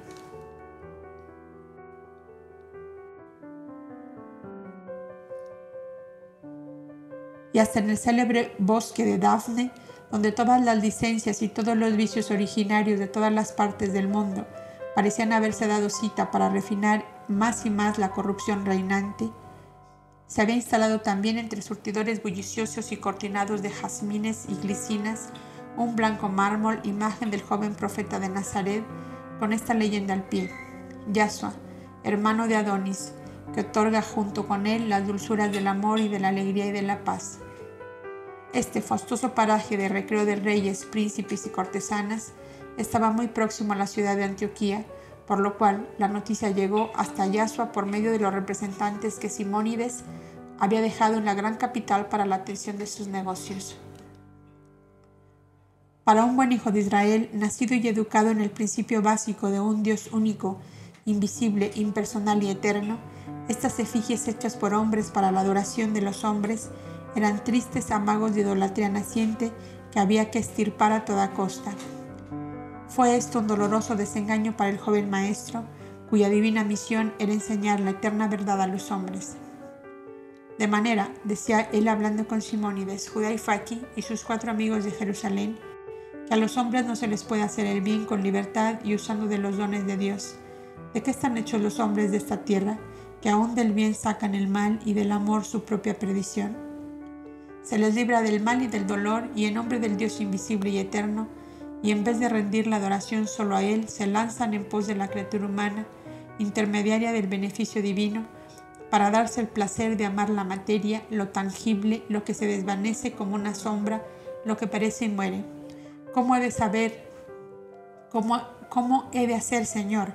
para encaminar esta humanidad ciega y demente hacia vos, si se empeña en alimentarse de los mendrugos de carne muerta que van dejando tus enviados a lo largo del camino? Cuando me vean despedazado y muerto como un gladiador en las arenas del circo, me maldecirán gritando, no era Horus, ni Mitra, ni Adonis, era un falso profeta embaucador de multitudes. Dios de Abraham, de Isaac y de Jacob, si no tuviera otra manifestación de tu grandeza que tu eterno amor a las miserables criaturas de esta tierra, eso solo me basta y me sobra para caer ante tu solio de estrellas gritando con todas mis fuerzas, porque eres la luz eterna, sigues alumbrando a la humanidad de esta tierra, porque es eterno e inconmovible tu poder, sostienes en la inmensidad esta diminuta avellana que es la tierra, habitada por orugas y asquerosas larvas, porque es tu amor eterna energía creadora, multiplicas aquí la vida sin parar atención en el uso que hacen de la vida. La vibración dolorosa de tan terribles palabras penetraba como un fulminante anatema en los oídos que las escuchaban.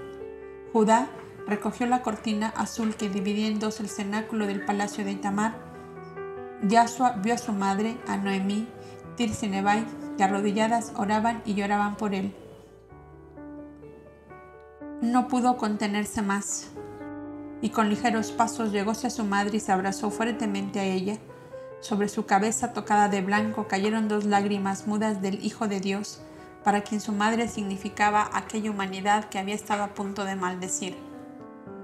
Mujeres dulces y buenas, y vosotros todos que habéis oído mis desesperadas palabras, sois ante mí los que me levantáis la humanidad hasta merecer el amor y el sacrificio del que fue enviado para salvarla. Dijo con solemne y tiernísima voz, después de lo cual su hermosa naturaleza divina y humana reaccionó de una manera bien manifiesta y como meditando murmuró a media voz, si esta humanidad fuera perfecta, ya estaba salva y feliz, porque está herida de muerte y al borde del abismo es que necesita de un guía salvador. ¿De qué me quejo? Señor, ¿de qué me quejo? Fue un mal momento, ya pasó y espero que no volverá. Y Yasua se sentó en un taburetito a los pies de su madre. Vuelve a ser el Yasua de la fuente de las palomas, allá en la casita de piedra junto al tabor, díjole Nebai, acercándose, acercándosele con delicada ternura.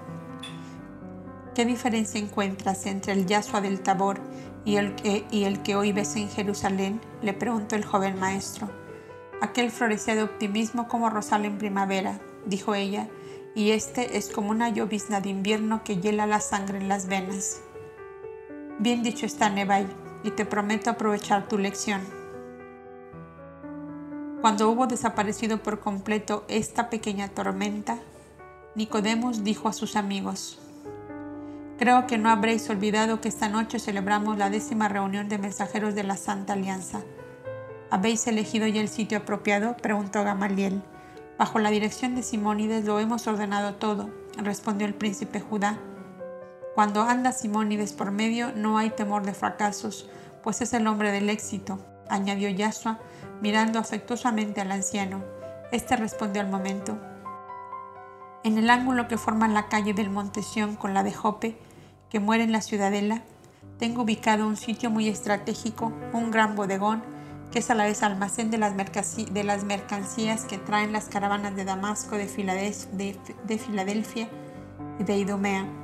Tiene un vastísimo subsuelo excavado en la roca, el cual comunica con una de las galerías subterráneas de la ciudadela que pasa por debajo de la muralla y sale al valle de Ginón. Los de Mispa, Emaús y Gabán vendrán por allí.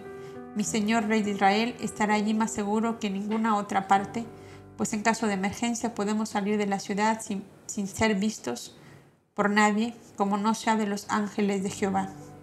Mi buen Simónides, dijo Yasua, entre el asombro de todos, aquí el que de verdad merece ser rey de Israel eres tú, que lo piensas todo, lo dominas todo con una facilidad y un aplomo que hasta sospecho que te sientes capaz de enfrentarte a César.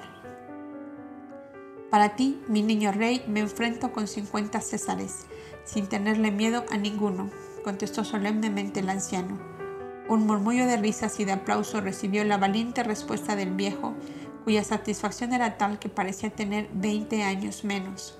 Supongo que nuestro hábil jefe habrá pensado en que tenemos que sentarnos que tenemos que escribir y que acaso no serán pocas las primeras horas de la noche y que todo, todo ha sido pensado, mis señores doctores de Israel, contestó Simónides a la advertencia de José de Arimatea. Desde ayer están aquí los mensajeros del Ship Ilderín, llegados de Filadelfia, los de Ptolemaida, de Septópolis, de Arquelais y Jericó, y los del sur. La caravana trajo a los de Berseba, Yuta, Hebrón, Gaza y Betsura, hoy poco antes del mediodía. De Betlén llegarán dentro de una hora o dos a más tardar. Estos, los que han llegado ya, os han dado aviso de que llegan. Esta última información la dio el príncipe Judá, que era juntamente con el Hak Ben Faki los que estaban al contacto con los adherentes de la Santa Alianza. La hora de la cita era la primera de la noche que para los israelitas comenzaba después de la puesta del sol o sea, cuando empezaba el anochecer. Mas, decidme, observó Yahshua, ¿cómo encontrarán esas gentes el escondite de Simónides?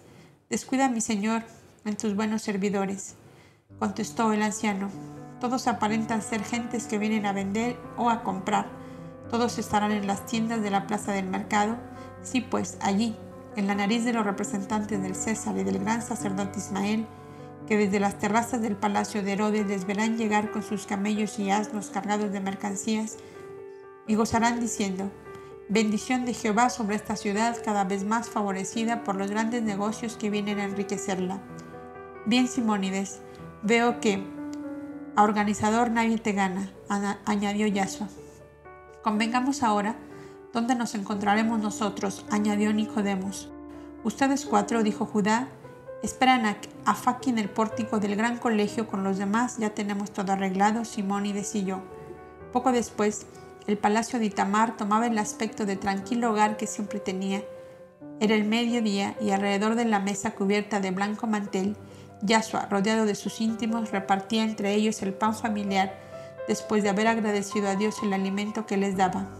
Eran nueve comensales, las dos parejas de los recién casados, Yasua con su madre, Noemí, Simónides y Sabad. Apenas se habían sentado cuando entraron corriendo alegremente Ana y Marcos que acababan de llegar de Gaza.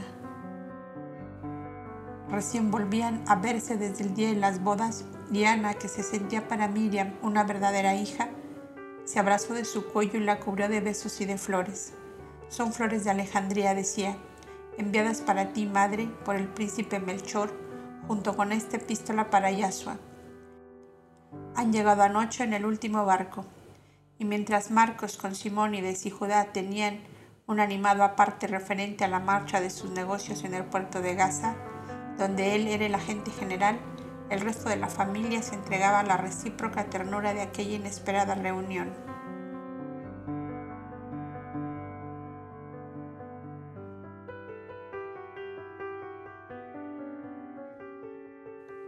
En la fortaleza del rey Jebús, calla la tarde como en un suntuoso lecho de rosas bermejas y de arrayanes dorados, mientras un resplandeciente sol de ocaso ceñía su aureola de gloria al monte Sión coronado de palacios, al monte Moria, pedestal grandioso del templo de Salomón, y a los altivos cerros llamados de la corona por la circunvalación que forman en torno a la gloriosa ciudad de David.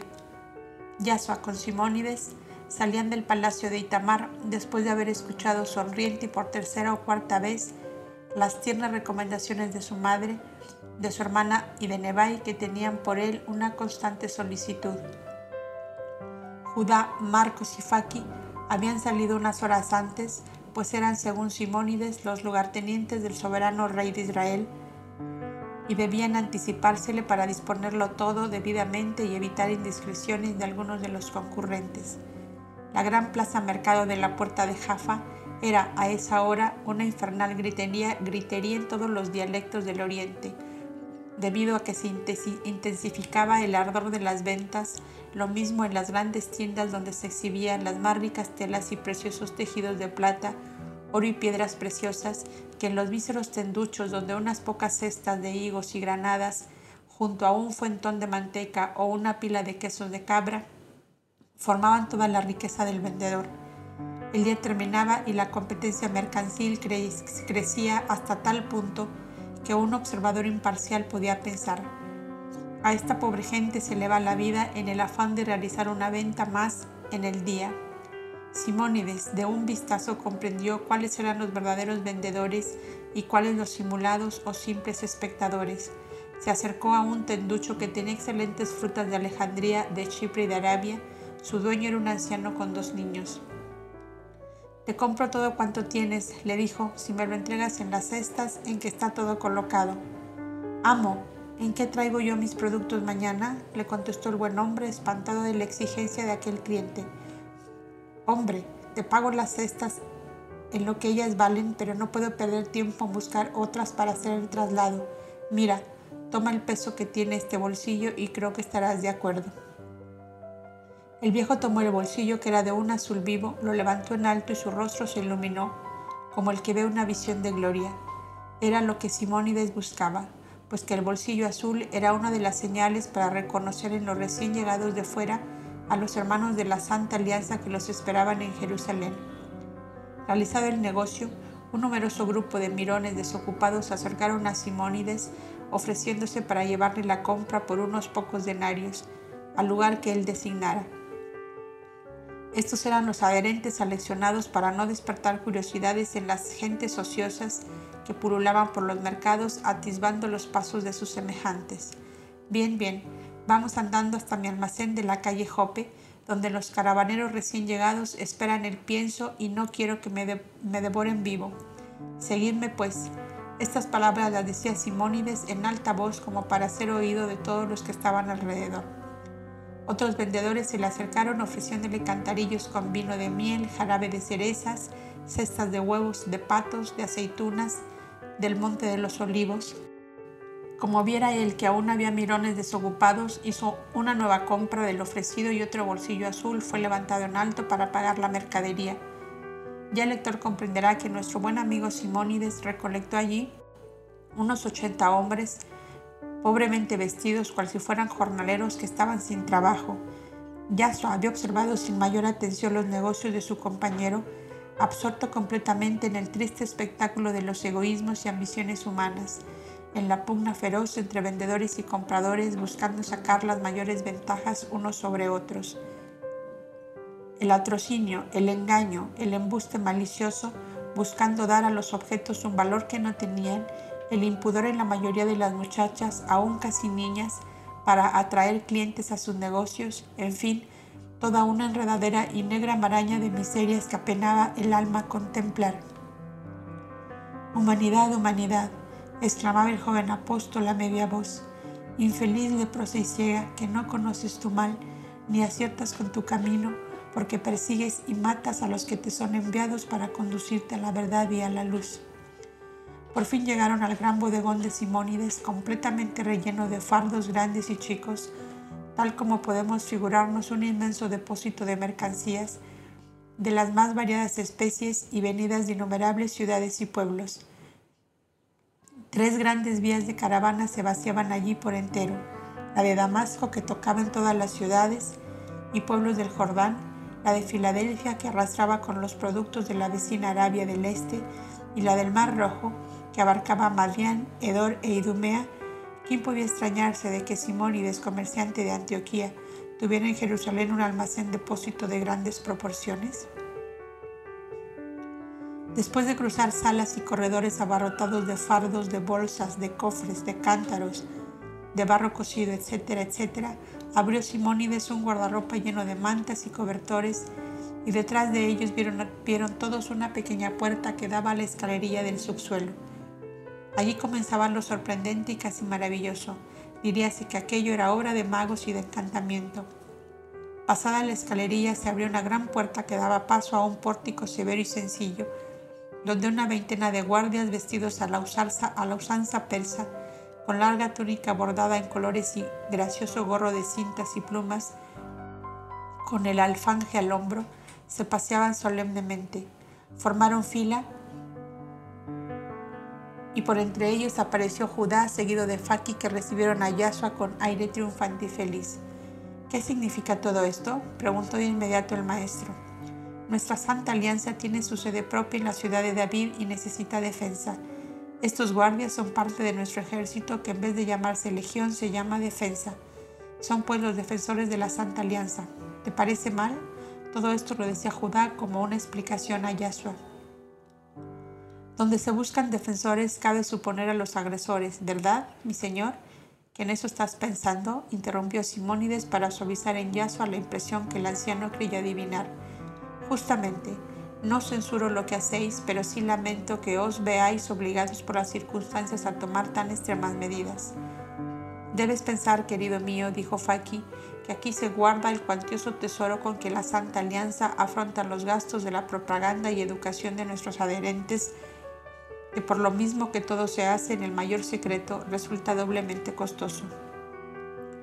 En cuanto a eso, os doy la razón, contestó Yasua, avanzando hacia la puerta de otro recinto que solo estaba cerrada con pesadas cortinas color púrpura. Dos pajes la levantaron y Yasua reconoció de inmediato en uno de ellos al bello adolescente del arrabal de Gisiba en Antioquía, que era llamado el Giboso, antes de que el joven maestro le curase. El otro era aquel santiaguito goloso del arrabal de Nazaret que solía esperar a Yasua en el camino con el fin de conseguir mayor ración de las golosinas que él llevaba para los niños menesterosos. Reconocerlos de inmediato y abrazarlos tiernamente fue toda cosa de un momento. ¿Cómo estás aquí, Nelio? ¿Y tú, Santiaguillo, hecho un jovenzuelo casi tan alto como yo? Yo llegué hace tres días en el último barco del amo que vino de Antioquía a Gaza, y hoy me trajo el agente Marcos por orden del amo, dijo el esquivoso con grande satisfacción. Y yo, dijo Santiaguillo, vine hoy de mañana con el tío Jaime que me trajo por mandato de tu madre que me quiso siempre mucho a causa de quererte yo tanto a ti.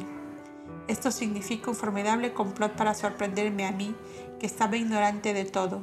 decía Yasua, sintiéndose como arrollado por todas aquellas sinceras manifestaciones de amor y solicitud. El recinto al cual penetraba Yasua era un vasto salón excavado en la roca de los cerros sobre los cuales edificó el rey David la ciudad milenaria, según Simónides, que era como un libro vivo de las más antiguas tradiciones hierosolimitanas. Aquel subsuelo inmenso, tan hábilmente utilizado por él, había sido en época muy remota cueva de refugio para el caudillo rey de los Jebusitas, que fueron los fundadores de la antigua Gerar o Jerusalén. El gran Jebús de la prehistoria, aliado de los Cobdas del Nilo y fundador de la dinastía y raza jebusita, debió ser un hombre de aquellos que no se dejan sorprender por traidoras agresiones inesperadas de los malos vecinos, los famosos filisteos tan agresivos y guerreros siempre, lo demostraba claramente así la cíclope fortaleza de aquel recinto socavado en las entrañas de la roca y con salida al valle Ginón, mediante un camino subterráneo excavado a tal profundidad que pasaba por debajo de los muros de la real ciudad. Faki habitó los palacios de rocas de Tinger en los peñascales impenetrables del Sahara. Dio la orientación para la forma de embellecer y decorar aquella pavorosa cueva cuyas dimensiones podían dar cabida a 3.000 personas más o menos. Artesanos de la madera y de la piedra, traídos tres meses antes de la lejana Antioquía, habían transformado la sombría caverna del rey Jebús en un vasto salón que tenía a la vez aspecto de templo, pues que todas las irregularidades de aquellas excavaciones fueron utilizadas como cámaras laterales anexas al gran salón central. Aquí se puede soñar con la sala hipóstila de un templo de Egipto, decía Yasua contemplando el extraño recinto, decorado en muchas partes con tablones de cedro y lleno de inscripciones cuyo significado él comprendió de inmediato. Todos los grabados eran copia de aquellos versículos de los profetas en que se hacían alusión al Salvador que el pueblo esperaba tan ansiosamente. A ambos lados del estrado de honor se veían dos ángeles de piedra blanca que sostenían candelabros de siete brazos, los cuales iluminaban las tablas de la ley, que abiertas como un inmenso libro de piedra, formaban el respaldo del gran estrado principal encima del cual se leía Honor y gloria a Moisés, elegido de Jehová. Las cuatro primeras cámaras laterales ostentaban en grandes caracteres los nombres de los cuatro grandes profetas de Israel, Isaías, Jeremías, Ezequiel y Elías, y sobre pequeños catafalcos de piedra estaban sus libros su vida, sus hechos escritos por sus discípulos contemporáneos. En las cámaras más reducidas se veían los nombres y los libros de los profetas llamados menores y de los reyes de Judá, que se habían distinguido por su amor y sus beneficios para el pueblo, por su fidelidad a la ley de Moisés. Mientras duró la observación de Yahshua por todo el vasto recinto, Simónides le seguía de cerca y no separaba sus ojos del rostro del joven maestro, en el cual deseaba sorprender sus impresiones de agrado o de, disgusto, mas la fisonomía dulcísima de Yaso se mantuvo en la más perfecta serenidad. Viendo que nada decía, el buen anciano se le acercó afectuosamente. ¿Estás contento, mi señor, de tus servidores? Le preguntó sin poder esperar más tiempo para conocer el veredicto de aquel por quien tanto se había esforzado. Simónides, le dijo el maestro con inmensa ternura, estoy contento de ti y de los que te han secundado en esta obra, de la cual recojo una sola flor, la rosa bermeja de vuestro amor hacia mí, que todos habéis puesto en ella. ¿Y no encuentras, mi Señor, que esta, obra era necesaria para la cruzada libertadora que realizas? Volvió a preguntar el anciano. ¿Dónde podíamos reunir a la santa alianza que hemos formado y que aumenta más cada día? El templo está invadido por la ponzoñosa, interesada y vil del sacerdocio actual, corrompido y vendido al invasor con un servilismo que repugna. Los atrios de Salomón son un mercado de compraventa de bestias para el sacrificio, donde los sacerdotes y sus familiares recogen pingües ganancias. Los santuarios esenios y las sinagogas particulares temen verse comprometidos y solo abren a medias esas puertas para cantar los salmos y explicar la escritura sagrada a escaso número de devotos del barrio. Habla, mi Señor, que mi alma padece angustia hasta que te haya oído darme una respuesta decisiva. Tú me amas exageradamente, mi buen Simónides, y yo tengo pena por ti. le contestó el maestro, deteniéndose ante el anciano, sobre cuyos hombros puso sus manos delicadas como los nardos de Jericó. ¿Y por qué, mi señor, tienes pena por mí? le preguntó el anciano con los ojos húmedos ante aquellos ojos garzos de incomparable dulzura que parecían penetrarle hasta el fondo de su corazón. ¿No ves cuán feliz soy sirviéndote, mi señor? Y si, y si tú vieras a este que llamas tu señor, tratado como un vil esclavo y ajusticiado como un impostor, ¿qué harías entonces? Ay, calla en tus labios, Señor, que me haces agravio a Jehová a los profetas, a todo Israel que espere y confíe en ti. No mates de un solo golpe a tu siervo, mi Señor, que no es para esto que el Altísimo ha curado mi cuerpo deshecho por los tiranos. No, mi Señor, no, jamás sucederá desgracia semejante sin que antes hayamos sido despedazados todos los que te amamos. ¿Qué pasa aquí? ¿Qué pasa? decía Judá, acercándose con Faki, Marcos y el tío Jaime, estaban todos como un brazo de mar, viendo ya la santa alianza que tomaba formas definitivas y bien manifiestas.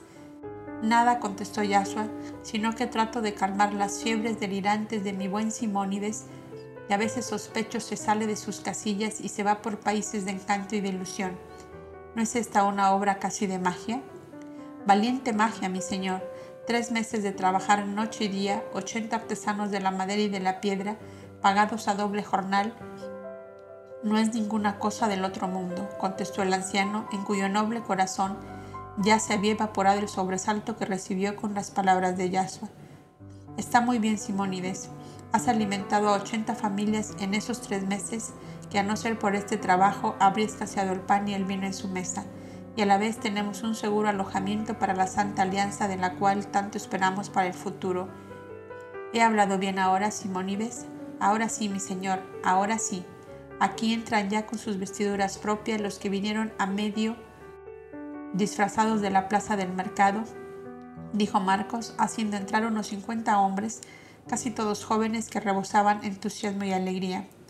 Una hora después, la pavorosa cueva del rey Jebús de la prehistoria, con todos sus candelabros encendidos, era como una llama de oro que resplandecía sobre todas las cosas, sobre las tablas de la ley de Moisés, sobre los ángeles de piedra blanca que la sostenían, sobre versículos de los profetas anunciando al Salvador del mundo, sobre los nombres de los reyes de Judea que se habían mantenido en la adoración del Dios único y obedecido su ley. José de Arimatea, Nicodemos, Nicolás y Gamaliel llegaron también, seguidos de una docena de aquellos alumnos del gran colegio que habían recibido las copias de los escritos de Moisés y Salomón que ya conoce el lector. Marcos recibía amigos suyos, escribas y senadores del mismo establecimiento docente, entre ellos un sobrino del viejo Gilel, el anterior rector ya fallecido, lo cual significaba una magnífica conquista. Todos cuantos llegaban traían pintada en el semblante la ansiedad por tener noticias exactas del gran rey, vislumbrado por los profetas desde seis siglos antes. Yaso, asentado en el extremo de un estrado que comenzaba en la cámara del profeta Isaías, observaba en silencio todo aquel movimiento de seres ansiosos de justicia, de liberación y de paz. El optimismo, el ensueño, la ilusión florecían en todos los rostros y sonreían en todos los labios. Otoniel e Isaías, los dos flamantes mayordomos de Judá y Faki, aparecieron guiando el uno al príncipe Salún de Lojes, el otro al príncipe Yeshua, ambos amigos del Melchor de Heliópolis que ya son conocidos del lector. De pronto se sintió un murmullo de voces extranjeras en dirección al pórtico de entrada y a poco apareció la figura inconfundible de Shif Ilderin, el caudillo árabe que había llegado esa tarde con veinte de sus hombres de armas desde sus tiendas en el desierto del monte Jebel. Le hemos conocido lector amigo en Antioquía en la posada Buena Esperanza y luego en el huerto de las palmas, junto al agua aquel, sobre cuyas aguas se deslizó Yasua con la velocidad de un rayo para salvar a los náufragos de la carrera de lanchas. Sus brillantes ojos negros buscaron entre la multitud, de la cual salió Judá a recibirle. Le habló breves palabras al oído para indicarle que la mayoría de aquellas gentes ignoraban que Yahshua era el Mesías rey que esperaban y que por lo tanto eran necesarias ciertas reservas. Yahshua, absorto completamente en sus observaciones sobre la multitud ilusionada y soñadora, no advirtió la llegada del Shif Ilderín hasta que le tuvo ante sí. Príncipe de David, le dijo inclinándose profundamente, por fin te veo en la ciudad de tu gloria y triunfo ya cercana, y que será comienzo de una nueva era de paz y de libertad para nuestros desventurados países. Decís verdad, Shif, le contestó Yasua emocionado por las palabras que acababa de escuchar de aquel caudillo árabe y que tan de acuerdo estaban con los que su interna visión le decía sobre los acontecimientos que pocos años más tarde harían tristemente célebre a Jerusalén. Mas, no parece entusiasmarte mucho este lúcido prólogo de tu gran obra futura. Continuó el Shif, casi diría que hay melancolía en tus ojos, doncel de los cabellos de oro. No me hacen feliz las muchedumbres ilusionadas, Shif, le contestó Yasua, haciéndole, haciéndole lugar junto a sí en el estrado. Y sin embargo, la ilusión es necesaria a las masas para moverlas en el sentido que es conveniente. ¿No lo crees tú así, ungido del Señor? No hay más que recordar las epopeyas gloriosas de todos los hombres que han hecho algo en el pasado, ni Aníbal, ni Alejandro, ni Darío, ni vuestro mismo rey David hubieran llegado a la cumbre si no hubiera sido por la ilusión de las multitudes que se lanzaban en pos de ellos, como detrás de una visión del paraíso, promesa de la paz y la dicha soñada.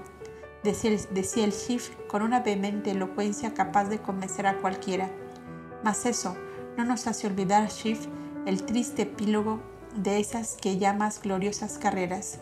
Detrás de Aníbal Conquistador está Cartago, arrasada hasta los cimientos, y sus habitantes pasados a cuchillo como reces en el matadero.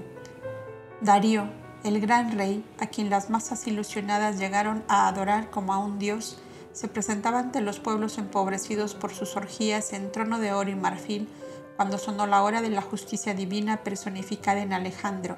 El gran rey fue acuchillado en su huida como un lebrel acosado por los jabalíes y toda su obra se reduce a millones de víctimas sacrificadas a su ambición y a una tumba excavada en una roca en Naichi Rusten en las afueras de Persépolis. Los pueblos ilusionados, dominados por otro ambicioso más fuerte que él, Alejandro, olvidaron pronto a su gran rey para aceptar sumisamente los mendrugos que le arrojaba el vencedor. Y si el macedonio unificó por breve tiempo al mundo, soñando con ser el único soberano sobre la faz de la tierra, sin más ideal que su imperio, hoy lo tenemos dividido en tres jirones y su momia silenciosa que duerme en el eterno sueño en el Museo de Alejandría. Y los pueblos ilusionados de Aníbal, Darío, Alejandro y David, hoy somos como los hilotas de la guerrera Esparta, sin más derechos que los de recibir lo que sobra a los nuevos amos, los invasores que se adueñan del aire que respiramos y el agua que bebemos. Y en cuanto a nuestro gran rey David, tú ya los Tú ya lo ves, Shif, no resta de él para el pueblo que lo aclamó más que su tumba donde anidan los búhos y los reptiles y las arañas que tejen sus telas. Quedan también los salmos donde pide misericordia al Señor porque ha reconocido en la vejez sus extraviados caminos. Sus manos destilan sangre y no se atreve ni aún a tocar las piedras que formarán el templo de Jehová. Yo te digo, Shiv, que lo único que vale de David es su arrepentimiento de los males causados en sus años de guerrero y conquistador. Así despedazan los poderosos las ilusiones y los sueños de los pueblos que inconscientes les siguen hasta que la evidencia abre sus ojos a la verdad y a la luz.